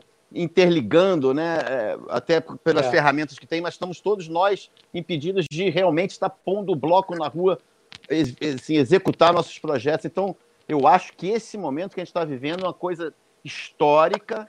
É, nunca vi nada parecido e e deixa a gente cheio de, de, de, muita falta de respostas, né? Eu acho que a coisa que eu mais sinto né? falta nesse momento são de respostas, né? A gente não tem resposta para uma porrada de perguntas. É. Como é que vai ser nosso futuro? Quando as coisas vão voltar? Como é que vai ser a nossa classe? O mercado vai mudar? Milhões de perguntas, né? A gente não tem a resposta. Então, eu acho que esse momento de agora é um, vai ser um, um grande divisor de água assim na, na história da, do mundo e a gente está aqui vivendo, né? Eu acho assim, Bom. só que eu, eu, eu, não sei se isso é, é relevante ou não, mas eu acho que, como está todo mundo também em casa passando essa coisa de quarentena, eu nunca me senti tão, é, tão importante nesse sentido de estar fazendo bem, sabe? Porque a nossa música é uma coisa que sempre leva o bem. Mas eu acho que agora os músicos, assim, tipo, a gente não pode ficar. É, os artistas, né? Em geral, a gente tem que dar uma, uma, uma suavizada nessa, nessa situação toda que está rolando, sabe? Aproveitar nossas redes para isso. Eu vejo o Aquiles é um cara que é, uma, é, um, é, é uma, uma referência para tudo nesse sentido, sempre botando material, mostrando. A gente não, a gente não pode é, ficar cabisbaixo agora, sabe? Tem dias, claro, que a gente sai um, dois dias, aí eu saio fora, sabe? Não fico postando nada. Eu acho que a nossa, nossa, nossa, nossa missão agora é essa, sabe? Eu acho que é amenizar tudo isso que está acontecendo. E as pessoas estão pegando isso, né? Estão usando tudo que a gente fez, estão ouvindo tudo que a gente gravou. É. Eu não sei se isso vai, vai nos valorizar mais, eu não sei, sabe? Ou todo mundo vai, quando começar tudo de novo, vai todo mundo cagar de novo para isso. Ah, não, pô, né? Então, tem mais essas incertezas também, né, Claudinho? Que é difícil, a gente também não sabe é, o que, que, a gente vai ser depois disso tudo, né? Como Com certeza. artista, para onde a arte vai, né? Agora ela tá fundamental, né, galera? Fundamental. É, cara, assim, arte eu, agora, estava todo mundo enlouquecido já. Eu, né? acredito, eu acredito, cara, que então... na hora que aparecer a vacina, a gente tem uma esperança maior de ter um retorno das nossas atividades, cara, porque a gente trabalha com aglomeração, então, cara, não tem jeito, vai ter que as pessoas vão ter que se sentir mais é, à vontade de poder ir para um lugar assistir um show, enfim. E essa história que tá rolando aqui, no, no, não sei como é que tá aí, aí fora, mas aqui tá rolando isso do, do, do drive-in. E agora eu tô vendo até, já tem uma, uma galera aqui tá rolando. Os cam... tá, tá montando os caminhões aqui, que é um palco caminhão. Então o cara vai lá, chega no meio do lugar do nada, abre o palco, tem, já tem o PA, tem tudo lá já montado, presetado, e acho que pode ser que seja um, um caminho. Mas, cara, assim, para quem tem um trabalho às vezes menor, que não, não seja do, do, do pessoal, né, do, do, do, do, dos famosos, cara, vai ser mais, bem mais complicado para a gente, porque esse tipo de dinheiro foi que tem um custo alto e para as pessoas é. poderem usar, cara, assim, talvez o custo do ingresso também tenha que ser alto para poder pagar todo mundo, né, cara? Assim, é. Para suprir todo mundo. Então, cara, eu tô, tô, tô, tô realmente assim, não tô pensando muito, não. Tô vivendo o dia a dia. Inventei umas coisas fazer aqui em casa, tô, não, não tô no meu estúdio, tô dentro de casa, no meu apartamento, que não tem menor tratamento acústico. Botei umas peles sem som aqui, umas peles mudas, e faço umas gravações malucas daqui, que eu só faço tudo com sound replacement. Gravo, boto o microfone na bateria, microfone tudo, tiro o som, depois vou lá, pego minha biblioteca de som e boto os sons na, na, na, na, música. E tá, cara, assim, então fazendo uma opção de coisinha assim pequena que tá, não tá suprindo totalmente, mas são coisas que estão começando a tomar um tamanho maior, clientes aparecendo para produzir, fazer esse tipo de coisa. Então, cara, para mim é o, é o, meu caminhozinho que eu tô fazendo aqui, trilhando, mas, cara, não vai, não é o que vai suprir pra gente, né, cara? Acho que para todo mundo gravar, gravar em casa, ou quem tem estúdio e tal, cara, é, é, tem, tem, um, tem um limite disso aí, né? É uma limitação curta, né, uhum. de, de, trabalhos, eu acho. É. Ô, Gilson, você quer. Eu concordo, eu nem, eu nem vejo. Eu, tenho, eu, nem, eu, eu nem vejo assim como, como uma coisa é, é, totalmente. Claro que tem o um lado positivo. Né? Eu consegui assim, fazer projetos que eu nem imaginei que fosse acontecer, convites que eu reencontrei amigos, né? Reencontrei o William Magalhães, gravei a Black Rio. De repente pintou um convite para gravar com o Handbreaker, coisas que eu já, sabe, acho que só porque o mundo deu essa parada. Pode e ver. outra coisa que me fez refletir é o grau de loucura que a gente deixa a nossa vida chegar, né? Você vai aceitando, vai aceitando, vai aceitando. Cara, de termina um show em Salvador, você vai direto para o aeroporto, não dorme, dorme só aquelas duas horinhas no voo, chega aqui, já embala para não sei onde, já viaja para outro lugar, já chega, já volta, já tem Três outro kit, outra mala dia. no carro, já pega o carro, já vai... Porra, loucura. A gente desacelerar é importante, né? Ter poder estar é. tá vivendo uma desaceleração também, né, cara? Isso é... Uhum. Acho que faz bem para o organismo de qualquer um, né? Fala, Gilson. Não, o Cadu falou um negócio interessante, né? Ele disse sobre esse lance dos caminhões e tal, e desses shows que são feitos em, em drive-in, estilo drive-in, que nos Estados Unidos já está rolando. O problema é que, como é uma coisa que a gente nunca viveu, pelo menos não as gerações que estão vivas, né? As prefeituras não sabem como reagir a isso, o governo não sabe como reagir, né? Só para citar um caso local aqui em Criciúma, teve um, é, artistas locais aqui, até uma dupla que eu já toquei, né? Lembro, lembro aqueles Neguinho e Manuel. Uhum. É, o Neguinho ia fazer um show de sertanejo aqui, local, com mais uns caras do pagode e tal. Pegaram um baita de um salão da, é, bacana, pegaram alvará, pegaram tudo, pagaram tudo, para na véspera vir uma portaria de um, de um juiz dizendo que não ia rolar e pronto, entendeu? Ia, e mais um prejuízo, né? O cara já estava no prejuízo. Já estava fudido. É. E tentando ajudar a equipe técnica deles, é. né? Regionalmente, os caras trabalham aqui e, e, tem muitas famílias que dependem disso, e daí na, na véspera vem um juiz e dizer, não, não vai rolar, sabe? Então, é, é um pouco de responsabilidade do governo nesse sentido, assim, de, de, não, de não entender também né? Pô, se vai dar o avará, então deixa rolar, não. Então não dá o avará pro cara desde o começo, né? sabe? É, é muito complicado porque É. é. uma experiência que ninguém, ninguém teve antes, não sabem, não sabem como É. reagir, né? Mas é que acontece, cara, é, é muita gente mandando. É a história do muito cacique. Porque aí vem um juiz, o cara fala, ah, não pode. Aí vem outro juiz e fala, pode. Então, na verdade, cara, a gente fica num jogo de, né, de- dos grandes, cara. Quem manda são eles, né, cara? Determinam o que vai fechar, o que vai abrir, não somos nós, né, cara? A nossa vontade é que até que abra. Mas é o que eu falo, amigo meu fala, ah, não, bicho, pô, tá na hora de ir pra rua, que realmente agora vai ter que voltar à vida. Só que, cara, tem que lembrar, cara, você pode marcar o show que você quiser. Mas você vai marcar um show, tá arriscado aí 10 pessoas te assistir, cara. É. E aí você não vai pagar nem a conta do teu táxi É. que você foi pra lá. Então, assim, é, é, é, cara, eu, eu realmente, Cara. assim, eu, é o que eu falei, eu tô vivendo um dia após o, o outro, sacou, cara? Porque se eu ficar pensando, cara, eu vou pirar, então eu não quero pirar, pois, porque realmente, cara, o trabalho que eu faço, que é uma coisa mais, vamos dizer, de, de médio porte, é o que, que, me, que me faz, né, que minha, minha renda, esse médio porte, cara, tá, acabou, e assim, acho que para voltar vai demorar muito, porque eu falo, acho que quando tiver a vacina ou um tratamento realmente fiel, que a pessoa possa se garantir que não vai morrer, né, de alguma forma, cara, eu acho que, pô, bicho, a gente tem a condição de voltar. E agora é o seguinte, pensa numa coisa que eu não- eu tava pensando essa semana. A correria que vai ser de todo mundo querendo voltar quando A na hora que tiver um. Não vai ter abertura. casa de show. Não vai ter casa de show para as pessoas. Não, sabe o que vai acontecer? O cachê vai baixar mais ainda. Aqui no Brasil, aqui no Brasil vai acontecer uma coisa horrorosa. Os cachês que já eram Vai. baixos, eles vão virar, cara, meu irmão, as pessoas vão tocar por merreca mesmo, bicho. Entendeu? O cara vai oferecer mil reais, a banda vai lá por mil Ninguém vai ter reais. dinheiro, Cadu. Hã? Quê? Porque tá todo mundo sem dinheiro também. Tá, como é, Pois como é é, que o então, próprio dizer- público tá sem dinheiro, né? Então, então é Ah, delicado. beleza. cara. Foi dado o Mas- mas- start agora, mas e aí? Tá todo mundo destruído, né? Então, assim, eu, eu acho, cara, que a gente vai ter. vai- Então- Eu acho que vai ter uma seleção natural disso aí. Os trabalhos que forem melhores, que tiver mais organizado. E é o que eu falo agora, nesse momento, que é você organizar teu trabalho, né? organizar os seus projetos. Porque, cara, agora é o tempo de fazer.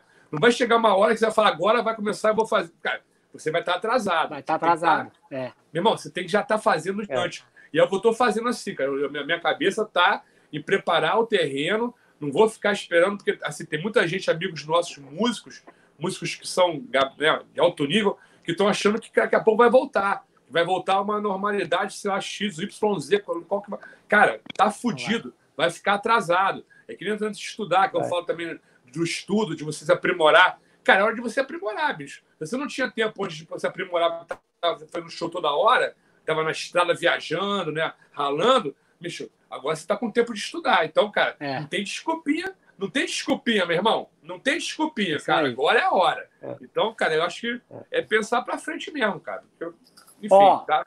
A pergunta que eu esperei a live inteira para fazer, para casa cair de vez. Ah, Entendeu? Manda um super antes aí, ó. Antes, Ó, um super É, obrigado aí. Obrigado aí ao Rafael Barros. Rafael, É, obrigado. Fala, Rafa. Obrigadão aí, valeu, obrigadão. Ó, a pergunta é a seguinte: vocês já, vocês já vão pensando no disco que vocês vão deixar para a galera ouvir aqui? Pode ser um disco que você esteja ouvindo agora, pode ser o disco que você mais ouviu na tua vida, pode ser o disco mais importante da, da sua vida e um filme inspirador da sua carreira. Então, Claudinho, tô falando para os meninos já irem pensando aqui, ó, no disco que eles vão deixar para a galera da TV Maldita. Pode ser o disco que você esteja ouvindo agora, pode ser o disco mais importante da tua vida, pode ser o disco mais importante de uma fase da vida, um disco que você quer compartilhar com a galera. E a última pergunta que eu tenho para vocês, antes de vocês falarem sobre o disco e sobre o filme para a galera é: por que, que o Kid Abelha acabou? Bem, Eu tô com bastão aqui, ó. Tô com bastão.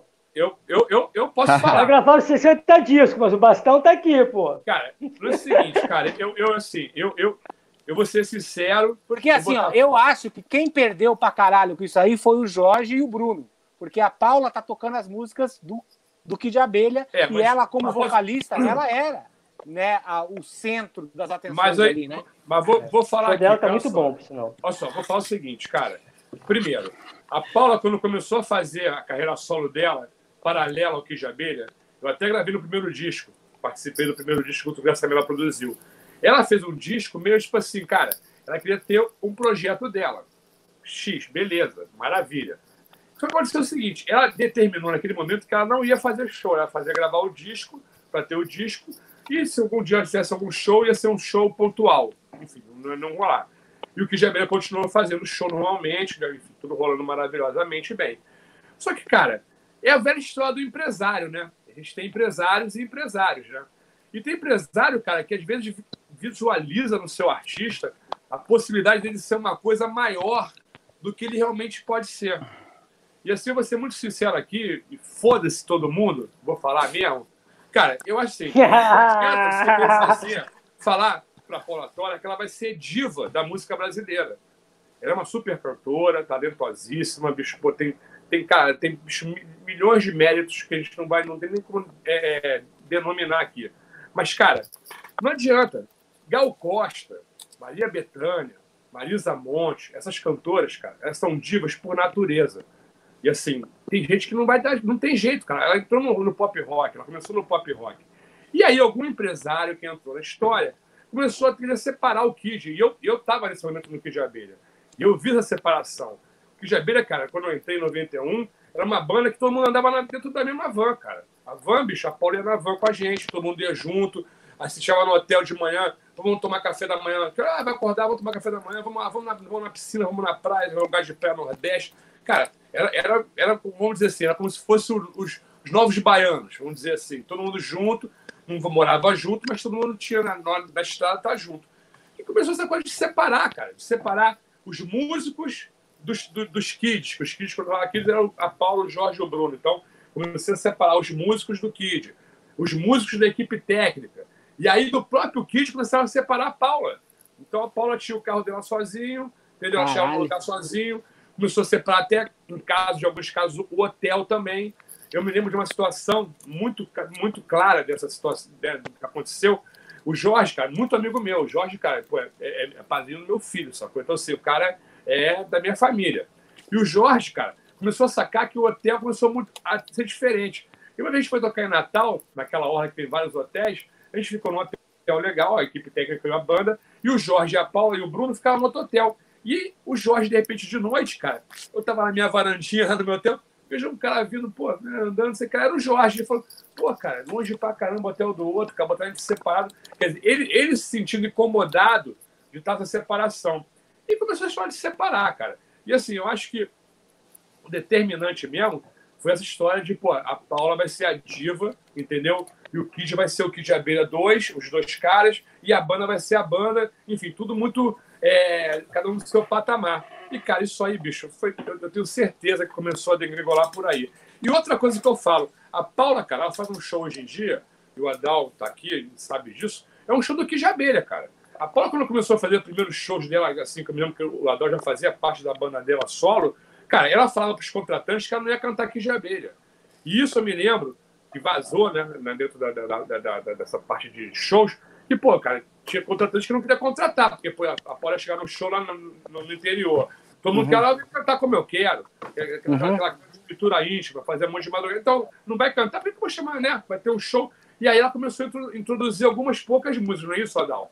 Ela começou a tocar algumas músicas de arranjos diferenciados, mas muito próximo. Só que depois, cara, ela teve que abrir mão dessa história, porque, cara, ela viu que o contratante, para poder fazer show e, e, e, e, dar continuidade, tinha que tocar aqui já bem, né, bicho? Tanto claro. que a turnê, hoje, a turnê dela hoje chama Como Eu Quero, que é uma música, inclusive, que é com o Leone, que já, até, já, já deu confusão. Parece né, que o Leone processou ela, ou ela processou, enfim, rolou alguma coisa aí, tinha até que pagar alguma coisa de, de, de, de, de enfim, de, por conta disso. Então, assim, cara, eu acho que essa separação que as pessoas foram montando, cara, isso aí, cara, foi determinante para acabar a banda, cara. Entendeu? E assim, e, teve uma parada muito grande, que foi a parada que quando teve, que eu depois, quando, eu, quando teve a volta, eu não voltei. E aí foi muito estranho para mim, porque o Adal foi, né, foi escolhido para fazer a parte da banda, ele tocava com a Paula já, e, cara, de repente, ah, o Kid vai voltar. Eu fiquei amarradão, né, bicho? Pô, mandei um e-mail para todo mundo, mandei para Paula, para o Jorge, mandei, pô, galera, que legal, vai voltar com energia, porra, energia renovada, vamos nessa, bababá. Pô, nunca me responderam, cara. Nunca tive uma resposta de nada, cara. Meu amigo, o Jorge, todo mundo sumiu da minha vida. E de repente o Adão me fala, pô, cara, vou tocar no Kiss. Eu falei, cara, lógico, tem mais que tocar, bicho. É isso aí mesmo, cara. Então, assim, eu acho, cara, é, que essas coisas de separar todo mundo mesmo eu não sendo da banda, até um, como eu fiquei muito tempo na banda, fiquei 16 anos, cara, eu era considerado o quarto kid. E aí, naquela hora que o Neguinho fez uma ruptura comigo, cara, ali eu acho que deu uma degringolada, sacou? Então, acho que aí voltaram pro show de 30 anos, que o Adal fez, teve gravação de DVD e tudo mais, e rodou mais um tempo e parou. O Adal me, me, me, me conserta, me corrija se eu estiver errado. Então, cara, acho que determinante foi isso, cara. Você separou. Agora é o seguinte: existe uma coisa que eu sempre falei, cara. Como a, o, o, o, Claudinho falou lá no início da, da, da, da nossa live, cara, tem uma da, da, química às vezes. Às vezes são os caras que tocam muito bem juntos, fazem uma música muito boa, mas, cara, se você chamar para tocar uma outra coisa, tirou dali, o cara se perde, não sabe tocar nada. Isso, cara, acontece com muitos músicos mesmo que a gente conhece de banda. Cara, a banda funciona lindamente. A banda você fala, pô, bicho, é maravilhoso. Mas se você tirar os músicos né, separadamente, botar no outro trabalho, que né, precisa de outro tipo de, de, de, de, conhecimento musical, o cara não vai. Então, cara, eu acho assim que o determinante mesmo foi essa separação. E o, e o Jorge com a Paula, eles compunham muito bem, cara. Assim como o Lobão também compunha junto com o Bernardo Vilhena, que é um poeta também. Uhum. Cara, compunha, bicho, cara, que essa, essa, essas, essas químicas foram desmontadas. Cara, a Paula gravou, acho que, pô, uns dois discos depois, depois que o Kid Abelha acabou, cara, não, não emplacou nenhuma música. Independente de pôr de grana, não sei o que, as músicas que tocam, que, que tocam, que ela canta, são as músicas do Kid Abelha, cara. Então, assim, eu acho que se perdeu. Enfim, acho que essa mistura dessa química, elas vão se perdendo, como o Lobão também se perdeu com o Bernardo Verino, como parou de compor com ele. Na minha opinião, muito sincera, cara, porque eu vi, eu vi isso tudo acontecer. E como tem vários artistas que a gente vê, cara, de, de parcerias, né? O Elton John, bicho, com, aquele. com, com, com uhum. Bernardo. Bicho, o cara acaba, uhum. bicho, começou a compor. Desculpa, eu sou fã do Elton John, mas os discos depois que, né, que parou de fazer composição, bicho, começou a ficar disco chato pra caralho, música chata, cara. Então, eu acho que tem a química das pessoas que compõem também.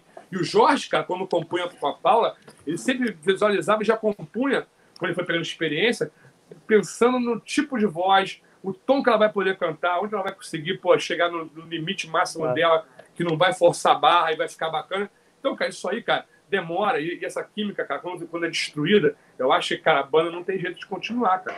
É, é, é mais ou menos por aí. É. Eu acho assim, botar, um, botar, uma coisa assim, botar uma coisa, um, um adendo, né, dentro dessa tua colocação, eu acho que tem duas coisas também que são importantes, Cadu, nisso. E quando eu comecei a tocar com a Paula, eu até conheci a Paula gravando com o Kid, né, naquela parte do, do ano e tal, mas foi só aquela parte do estúdio. Eu fui tocar com a Paula no solo aquele disco que eu falei, que nós ficamos um, dia, um ano gravando, e tinha músicas do compositor da Nora Jones, fez duas músicas para ela. É, tinha música do, do, daquele uruguaio muito bom, né, o Drexler. Tinha, era um disco muito cult, era meio Nora Jones. Ela queria aquela onda ali, sempre, sempre ficar mais cult, né, cantar outras coisas. No show, nós tocava Fly to the Moon, tocava Carmen Miranda, tocava um monte de coisa. Aí quando aí eu tava, eu entrei, eu tô com, a, tô com a Paula há 15 anos, né? Então quando voltou essa, essa, quando voltou o Kid, quando voltou o Kid, que eu fui entregando o Kid, quando eu cheguei no primeiro ensaio, quando a gente foi tocar Alice, que ela começou a cantar Alice, eu falei, caralho, pô, peraí, pode crer, essa é a mesma menina lá que, que, eu, que eu via cantando. Aí eu estranhei pra caralho, sabe, Cadu? Porque eu conheci uma outra Paula ali, que tava cantando Time to the Moon, tava cantando outras coisas, cara Miranda, e daqui a pouco ela volta que cantar. Eu acho que tem, um, tem isso também que é, que é, difícil, a pessoa tem que, às vezes, dar uns passos para trás, né, artisticamente. E outra coisa, toda banda tem muito sucesso, banda tem mais de lá, 30 anos, toda banda agora que tem 30 anos, muito sucesso, é muito difícil se renovar, né, Cadu? Porque todo mundo vai querer ouvir os clássicos. pelo menos 85, os clássicos. 85% do show vai ter que ser 90, né, se bobear. Aqueles 30 anos ali. Aí você vai lançar um disco novo, vai querer tocar um disco inteiro novo como? Não vai tocar não nunca o disco inteiro novo. Não, não né? Ninguém. Então acho que essas bandas que tiveram muito sucesso, todas elas têm esse problema. O Engenheiros Havaí é uma. Humberto não volta com o Jesus por quê? O cara faz um disco de inédita por ano. Lança um DVD a cada dois anos de inédita. O cara vai voltar para tocar aquelas músicas que ele tocou, sabe, 30 anos, cara. Né? Tipo, porque os outros querem ouvir aquilo ali, sabe, Cadu? Então, é, eu acho é. que assim, tem um pouco isso também, sabe? Eu acho que assim, não só, claro, coisa da química, entendeu? Mas eu acho que ele já, já foi, eu acho, que o tempo deles, assim, mas, como Kid, tá, sabe? Mas, mas o Bruno e o Jorge, eles se colocam, eles têm uma posição sobre isso que está acontecendo? Cara, o Jorge tem, assim, na verdade, o Jorge, o Bruno e a Paula, os três são que já né? Uhum. Então, O Bruno, cara, tem uma música composta, por incrível que pareça, ele é um cara que nunca compôs nada do que já veio. Eu acho que tem uma, uma canção. E o resto é tudo do Jorge e algumas coisas com o Leone na época do Leone, né? E. Esse é o lugar cara, dele, né? Eu, eu, assim, eu tenho certeza, bicho, que pô, por eles a banda estaria rodando tranquilamente, cara. Tranquilamente.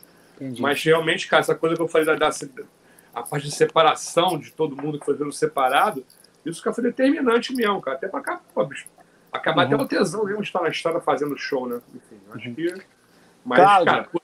Você quer colocar alguma coisa aí, Cláudio? Ou você prefere não misturar as coisas? não, eu não, eu não. Eu, na verdade, eu não, eu não, participei desse processo. Eu, quando, eu, quando eu saí do Kid, ele ainda era um, um grupo que ainda tinha muita coisa para rolar, ainda tinha muita água para rolar. Quer dizer, eu, eu não tinha essa certeza na hora, mas eu constatei com o passar dos anos que a coisa conseguiu é, se manter como vinha durante um tempo e depois deu um boom porque conseguiu comunicar com uma, uma adolescência que até então, não sei se a disco surf exatamente o que, que foi, qual, qual exatamente foi o, não, não, foi o, o, o divisor foi, de água, mas foi, foi, foi o disco do, do Na Rua na antes, Chuva. Né? Foi o disco Na Rua na Chuva, em 96. Eu sei que comunicou, você, aí voltei assim a chegar em. Ah, depois do show a gente vai para alguma boate, estava tocando o Kid o, o, na, na Rua na Chuva, o Wildo, a música do Wildo. Exatamente. Tocando. Começou a virar. É, ter hit, hit massivo de novo e eu, via que os shows estavam transbordando de gente. Então eu vi que ainda teve uma longa história de, de sucesso, até conseguiu, acho que, superar marcas anteriores, né? Foi, foi sim. Então, Galera, eu não vi é. nada que indicasse é, uma decadência ou um final assim próximo, né? Galera, com certeza essa daqui, depois dos depoimentos de vocês do disco do filme, vai ser a live mais longa da história da TV maldita. Mas é eu sabia, mas eu sabia que com três, com três pessoas como vocês que tocaram com 80% do mercado fonográfico brasileiro, não podia ser diferente, ia ser muita história, né? Então, cara, quero, quero agradecer pra caralho o tempo de vocês, duas horas do dia, duas horas e meia do dia de vocês ah, hoje. É, é uma honra pra gente poder, assim, ouvir histórias tão inspiradoras e tão enriquecedoras para a nossa história, né? Para entender um pouco mais de pessoas que estavam lá garimpando a história do metal nacional, que hoje em dia é esse mercado que a gente tem hoje. Né? Então, para finalizar, antes de vocês se despedirem aqui da galera, eu quero o disco e o filme de vocês. Ih, voltou essa história. Ah, é, porra, tem que ter. Eu vou. Então, Vai lá. Eu vou falar aqui de um movimento, não sei se para vocês também teve alguma importância, mas eu outro dia fui tomado por uma canção, cara. Eu falei, caralho, que música é, de quatro décadas atrás e, e, tão atual. O Cadu falou da parceria do Bernardo com o Lobão, do Jorge com a Paula. Eu vou falar da, de uma parceria que é maravilhosa, que eu acho que é Beto Guedes e Ronaldo Bastos. Puta que pariu! Dia, assim, acho que toda, todo o movimento Clube da Esquina eu acho sensacional. Eu vi bateras ali como Robertinho Silva, Paulinho Braga, Tuti Moreno, uh, Nenê, Nenê, o próprio Neném também de BH. Então, assim, é, o, o, Clube da Esquina é, eu acho que é, que é um movimento maravilhoso, né? E eu vou é, destacar esse disco, especialmente, que essa canção me pegou fundo. Eu acho que a letra tem muito a ver com o que a gente está vivendo agora. Chama-se Sal da Terra, parceria do Beto Guedes com o Ronaldo Baixo, que é um gênio da, da caneta. Eu acho um, um cara foda pra caralho. E, então, a, é, a, minha dica é essa, pessoal, escutar. Acho que é a página do Relâmpago, é, alguma coisa. Não lembro o nome do título direito, mas é Beto Guedes que tem a, o Sal da Terra a, a música. Maravilha. E o, e o filme? E o filme, Cláudio? Um filme também? Ah, peraí, deixa eu pensar. É. Ah, cara, um filme que me fez viajar uh, foi Blade Runner. Legal. Você viu esse novo esse que eles cara. fizeram em 2015? Você gostou? O, o, original, maravilhoso. Ah, tá, o original. Mas o que, que você achou desse que eles fizeram em 2015, eu acho? Que eles refizeram, né? Que Blade Runner. Não, esse eu nem vi, Ah, eu nem vi. Entendi. Eu, eu vi aquele com Harrison Ford Isso, aham. e o solo, né? Tom Scott no saxofone, foi daquele tema maravilhoso, aquela melodia saxofone maravilhosa, né? Sensacional. Então acho um filmaço falando sobre extraterrestres e coisa e tal. Então, nesse filme novo, Claudinho, o Harrison Ford tá também. Ele fez Valeu, Léo. parte do filme. É. Ele aparece Aham. Ele é em, em outro filme. papel, né? Isso, é. Fala aí, Cadu, você ou, ou Do caralho. o Adal? Cara, eu vou falar de um disco aqui que é... Eu tenho uma história do disco que é engraçada pra cara, que passa pelo Jorge Israel. Cara, eu, eu, eu conheci o Te- Terry Bozo, baterista que todos nós conhecemos, que é, é um cara que eu admiro pra caralho, acho foda. É, ele tinha uma banda chamada Missing Persons. Ele tocou na banda Frank Zappa, depois ele montou a banda dele com, a- com, a- com aquela Dave Bozo, que é aquela, era a, a Playma- Playmat né, da, da, da, da- da Playboy, né? E, enfim, eu, cara, eu comecei a escutar e, e, assim, abriu muito minha cabeça, porque era uma época assim que estava começando a usar muita coisa de eletrônica, de Simons, assim, cara, umas programações tocando junto. E eu, cara, viajei pra cá na época, assim, eu, eu, eu curti muito o trabalho, né? E aí eu viajando com o Jorge Israel, vestindo a Miami para comprar equipamento, eu parei numa loja de CD, que não tinha de CD naquela época, achei um disco coletânea do Missing Peça. Aí falei, caralho, você tem que ouvir isso aqui. Aí botei no caixa, a gente estava indo pra, pra, pra Disney de carro, dirigindo, botei. Cada música que passava, o Jorge falava assim, cara, que música merda, bicho. Caralho, isso é horroroso, bicho. Eu falo, não, cara, essa música é maneira, cara. Vamos ver essa próxima aqui, porque, pô, a verdade marcou, foi anos depois, né? Tinha marcado uma época que eu, pô, curti pra caralho. A, a coisa da visão dele, da, que era meio new wave, né? Tinha uma, uma coisa meio, meio new wave, meio eletrônico, meio rock. E assim, eu achei do cacete. Aí eu passei a viagem inteira, ele- quando acabou, ele vai, Cadu, esse disco é uma bosta. E é um disco do Missing Persons, que é o primeiro disco deles, que eu esqueci qual é o nome agora, que eu acho foda pra caralho. Procure saber do Missing Persons, porque o Terry é, é uma figura, né, bicho? Assim, é, um cara que sempre inventa pra caralho. Não sei se vocês viram aquele, aquele vídeo dele tocando no, da Saber, que ele fez- montou uma bateria só de pratos. Falei, irmão, já viu, já viu esse vídeo? esse vídeo é Loucura um já. negócio, cara. Caralho. Irmão, e aí cria melodias, cara. Não é, é um negócio assim, é uma viagem. Acho, acho que é interessante ouvir o Missing Persons, que é assim, é, é foda. Agora, bicho, filme vai ser engraçado igual eu vou falar, porque eu era muito garoto. Eu não podia nem entrar para ver o filme, que era o, o- o filme do Led Zeppelin. E eu lembro que eu entrei no, no- no- no- com a minha irmã, que é mais velha, a gente foi ver um filme aqui no, no cinema aqui em Copacabana, e, cara, dentro do cinema, cara, aí começou a fumar maconha. Eu, era, eu tinha o quê? 13 anos, cara. Meu irmão, mesmo todo mundo fumando maconha, e eu, cara, maconha pra mim era tipo o negócio do demônio, né? Eu falava pra minha tia, minha tia falava que, pô, é, eu achava que pipoqueiro podia ter maconha, aquela coisa toda daquela época. E, cara, eu fiquei apavorado. Eu lembro que o Conspiração da, primeiro- me- da maconha. não, e eu vi várias vezes o filme. Mas a primeira vez que eu vi, cara, eu não conseguia ver muito, eu não conseguia assistir muito bem. Eu fiquei na maior paranoia, a galera fumando dentro do cinema, né, cara? Todo mundo escondidinho. Naquela época nem era tão sujeira, eu acho. Cara, eu griladão de pouco aconteceu alguma merda. Eu falo pra minha irmã assim, pô, Fernanda, pô, man- maninha, pô, estão fumando maconha, né? Ela, não, que é isso, não sei o que lá, cara. E, bicho, e foi marcante, porque, pô, bicho, esse filme, né, cara, o, o solo Joe Bonham e Moby Dick é um negócio que sempre, meu irmão, e o filme todo, né? As imagens, né, cara, depois você for ver com calma, ma- é marcante, né, cara? É um filme marcante pra caramba. Então, maravilha. E você, Adal? Bom, já que já, Claudinho já pegou o Blade Runner, que já estava aqui no, na ponta da minha língua, e o Cadu pegou o Led Zeppelin, vou ter que mudar meus planos aqui um pouquinho. Bom, vou homenagear até a camisa do Gilson ali, do Van Halen. Eu tenho até comentar essa camiseta Ganhei- bonita que o rapaz está isso usando aqui. ali. Então, pô, o disco mim. Funk é um, é um disco que eu gosto muito, é um disco que Eu me também tô. muito, assim, né? Também tá? Porra, ali, então. Então Aí, não dá. Os caras já, estão já falaram. bicho? Não, porra. Então, Ó, eu tô representando o Iron Maiden aqui, ó, como Aí, sempre. ó, porra. Eu tô clube de motoqueiro aqui, ó. Pô, camiseta em homenagem ao Claudinho, ó, Claudinho. Em homenagem a camiseta, ó. Mas, falando da camiseta do Gilson. Porra, boa, Sensacional, ela bonita, mesmo. Bonita, Sensacional. bonita, sensacional. bonita. Eu acho o funk um, um- um disco sensacional. Claro, todos do Van Halen, os primeiros, são foda. Eu Acho uma banda Foda, foda. incrível, assim.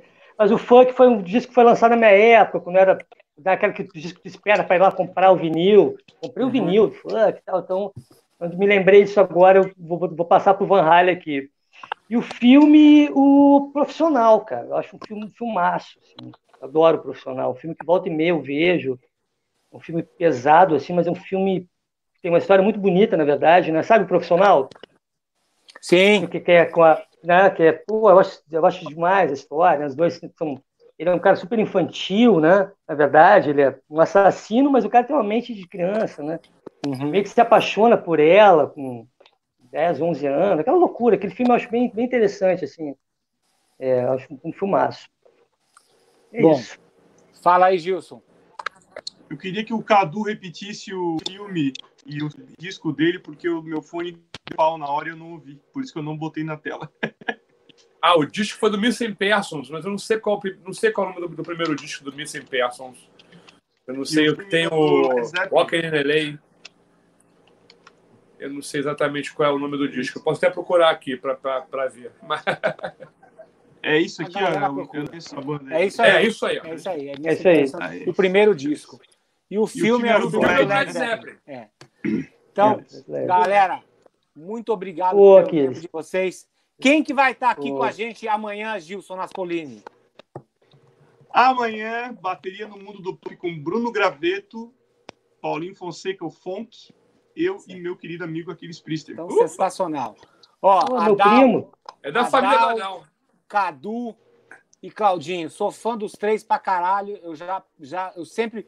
O Adal era um, do, um daqueles caras em Porto Alegre que tava já saindo da caldeira, assim. Então, a gente, todo mundo que tava ali embaixo, ali, tipo caranguejinho ali embaixo, ficava só olhando, ó, o cara tá escalando, ó, o cara vai sair, ó. Então, deixa eu, de, de, deixa eu ver o que, que ele tá fazendo para eu fazer igual.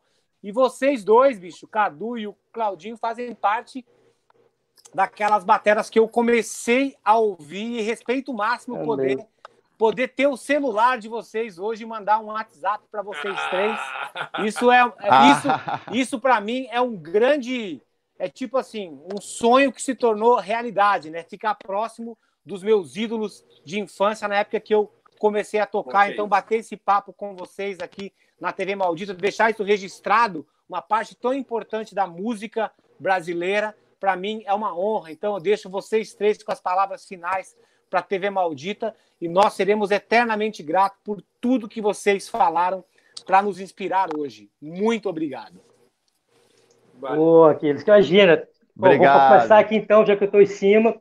Eu que agradeço, cara, esse, esse movimento que você está fazendo aí pela, pela por toda essa campanha que você viu, estão, pô, é sensacional o que estão fazendo. É, realmente muito orgulho, muito orgulho né, de ter pessoas no meu WhatsApp como vocês. Estou muito orgulhoso também. E queria agradecer o convite aqui, estar tá junto com essas lendas todas aqui. Muito obrigado, Aquiles. Parabéns, viu? Gilson, obrigadão mesmo. Obrigado. Valeu, teve uma maldita. Eu agradeço. Me sinto honrado pra caramba também com esse convite, Aquiles. Também tem o seu celular, é muito legal.